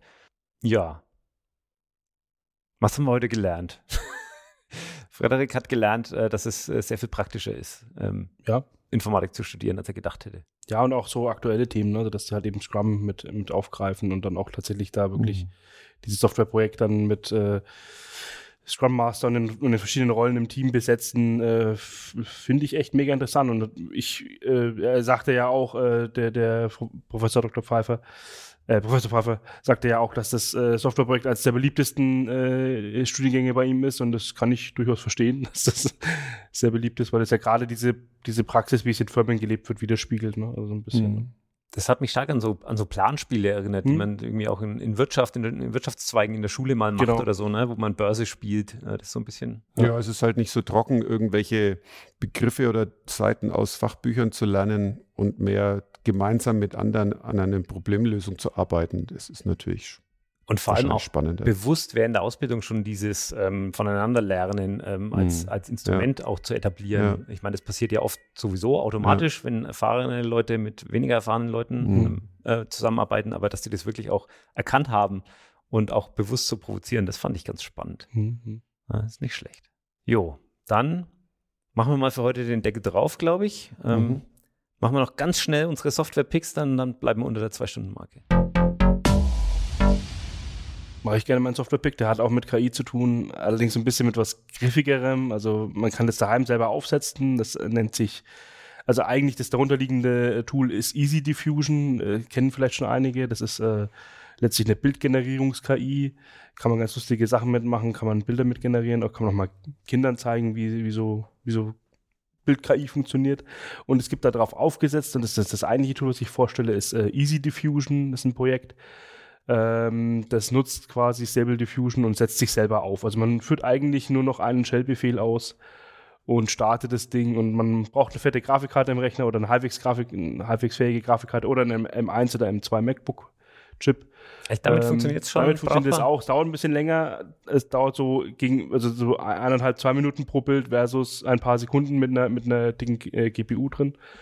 Aber auch ein, zwei Minuten kann man mal abwarten und dann generiert er was Schönes und das ist ganz nett, hat eine, bringt eine Oberfläche mit, also startet dann so ein Webbrowser intern und dann äh, kann man dort äh, Bilder prompten und äh, mit verschiedenen Schalterchen noch arbeiten, kann man ein bisschen rumspielen mit und äh, kann dann eben mit einer Bilder-KI erste Gehversuche starten. Cool. Easy Diffusion. Wir werden es bestimmt in den Shownotes verlinken. Auf jeden Fall. Bodo? Ja, ich habe was ganz Simples, was eigentlich schon ja, früher immer im Mac OS eingebaut war, nämlich ich habe ab und zu mal das Problem, dass ich äh, mehrere Seiten in einer Broschüre ausdrucken will. Das heißt also normale DIN A4-Seiten auf DIN A5 runter verkleinern, aber die so als Broschüre drucken, dass wenn ich die nacheinander drucke und sie dann in der Mitte klammere und dann zusammenfalte äh, in der Mitte, dass ich dann eben so eine so buchähnliche sozusagen Seitenfolge habe. Also diese Sortierung dieser Seiten so zu machen. Und das gab's, da habe ich vor einigen Jahren habe ich das entdeckt, dass es in, in iOS, also auf dem MacBook, dass das tatsächlich diese Funktion gibt in dem ganz normalen Druckmenü, aber seit der letzten Version ist die verschwunden. Und jetzt hatte ich das Problem du warst vorgestern der einzige wieder. Mensch, der die benutzt hat. jetzt hatte ich das Problem vorgestern wieder und ich habe es einfach nicht mehr gefunden. Ich habe es gegoogelt und alle sagen, ja, das gibt es an der und der Stelle im Druckmenü, aber es ist weg. Aber ich habe dann gefunden, der Acrobat Reader hat es noch und deswegen habe ich mir Acrobat Reader installiert und der hat Broschürendruck. Also für alle, die mal eine Broschüre drucken wollen. Jetzt wirklich den, den Acrobat Reader hier als Software-Pick loslassen. das kommt, für, für, eine spezielle Funktion. Das kommt gleich nach Internet Explorer. Ah, nein. ja, aber es war das Beste, was ich und das Schnellste, was ich gefunden habe. Ich war auch überrascht. Okay. Was hast du, Jürgen? Ähm, ich mache einfach mal einen Shoutout an äh, meine Go-To-Podcast-Schneidesoftware, weil das einfach ein geiles Projekt ist. Ähm, also ich verwende für die Aufnahme und für den Schnitt, für die Produktion komplett äh, eigentlich Reaper, das man aus der Musikproduktion kennt, aber zusammen mit dem Plugin Ultraschall, das aus der deutschen Podcast-Community kommt. Und das ist ein Wahnsinnsprojekt, das schon seit ganz vielen äh, Jahren unterwegs ist. Da ist jetzt Version 5 schon äh, draußen. Die 6 steht schon, glaube ich, fast in den Startlöchern, wenn ich es richtig äh, auf dem Schirm habe. Und ähm, fand, ich, fand ich toll genug, dass ich mich damit eingeklinkt habe und an der, an der Dokumentation äh, mitgeschrieben habe. Also es ist ein Open Source Projekt. Mhm. Ähm, also ganz großartiges Ding. Ähm, macht richtig Spaß, damit zu arbeiten, auch nach Jahren noch. Ich wusste schon tatsächlich, dass ich mit dieser Software Podcasts aufnehmen und schneiden will, bevor ich wieder angefangen habe, Podcasts aufzunehmen. Also ich hatte die Software schon, bevor ich den Podcast hatte, sozusagen. äh, großartig. Gut, dann haben wir es gerade so unter die zwei Stunden, glaube ich, geschafft, wenn ich ein paar Pausen rausschneide. Jetzt sind wir bei zwei Stunden eins. Okay. Und dann hören wir uns beim nächsten Mal. Tschüss. Alles klar. Äh, Sehr gut. Danke nochmal auf jeden Fall an äh, Professor Pfeiffer und Professor genau. Dr. Sigurd Schacht. Ähm, die werde ich auch nochmal anpingen, dass sie das auf jeden Fall mitbekommen. Äh, vielen Dank, dass die uns hier so ausführlich Rede und Antwort gestanden haben. Ich bin Jürgen Kraus, wir sind Branded und das ist Schwarzcode Gold.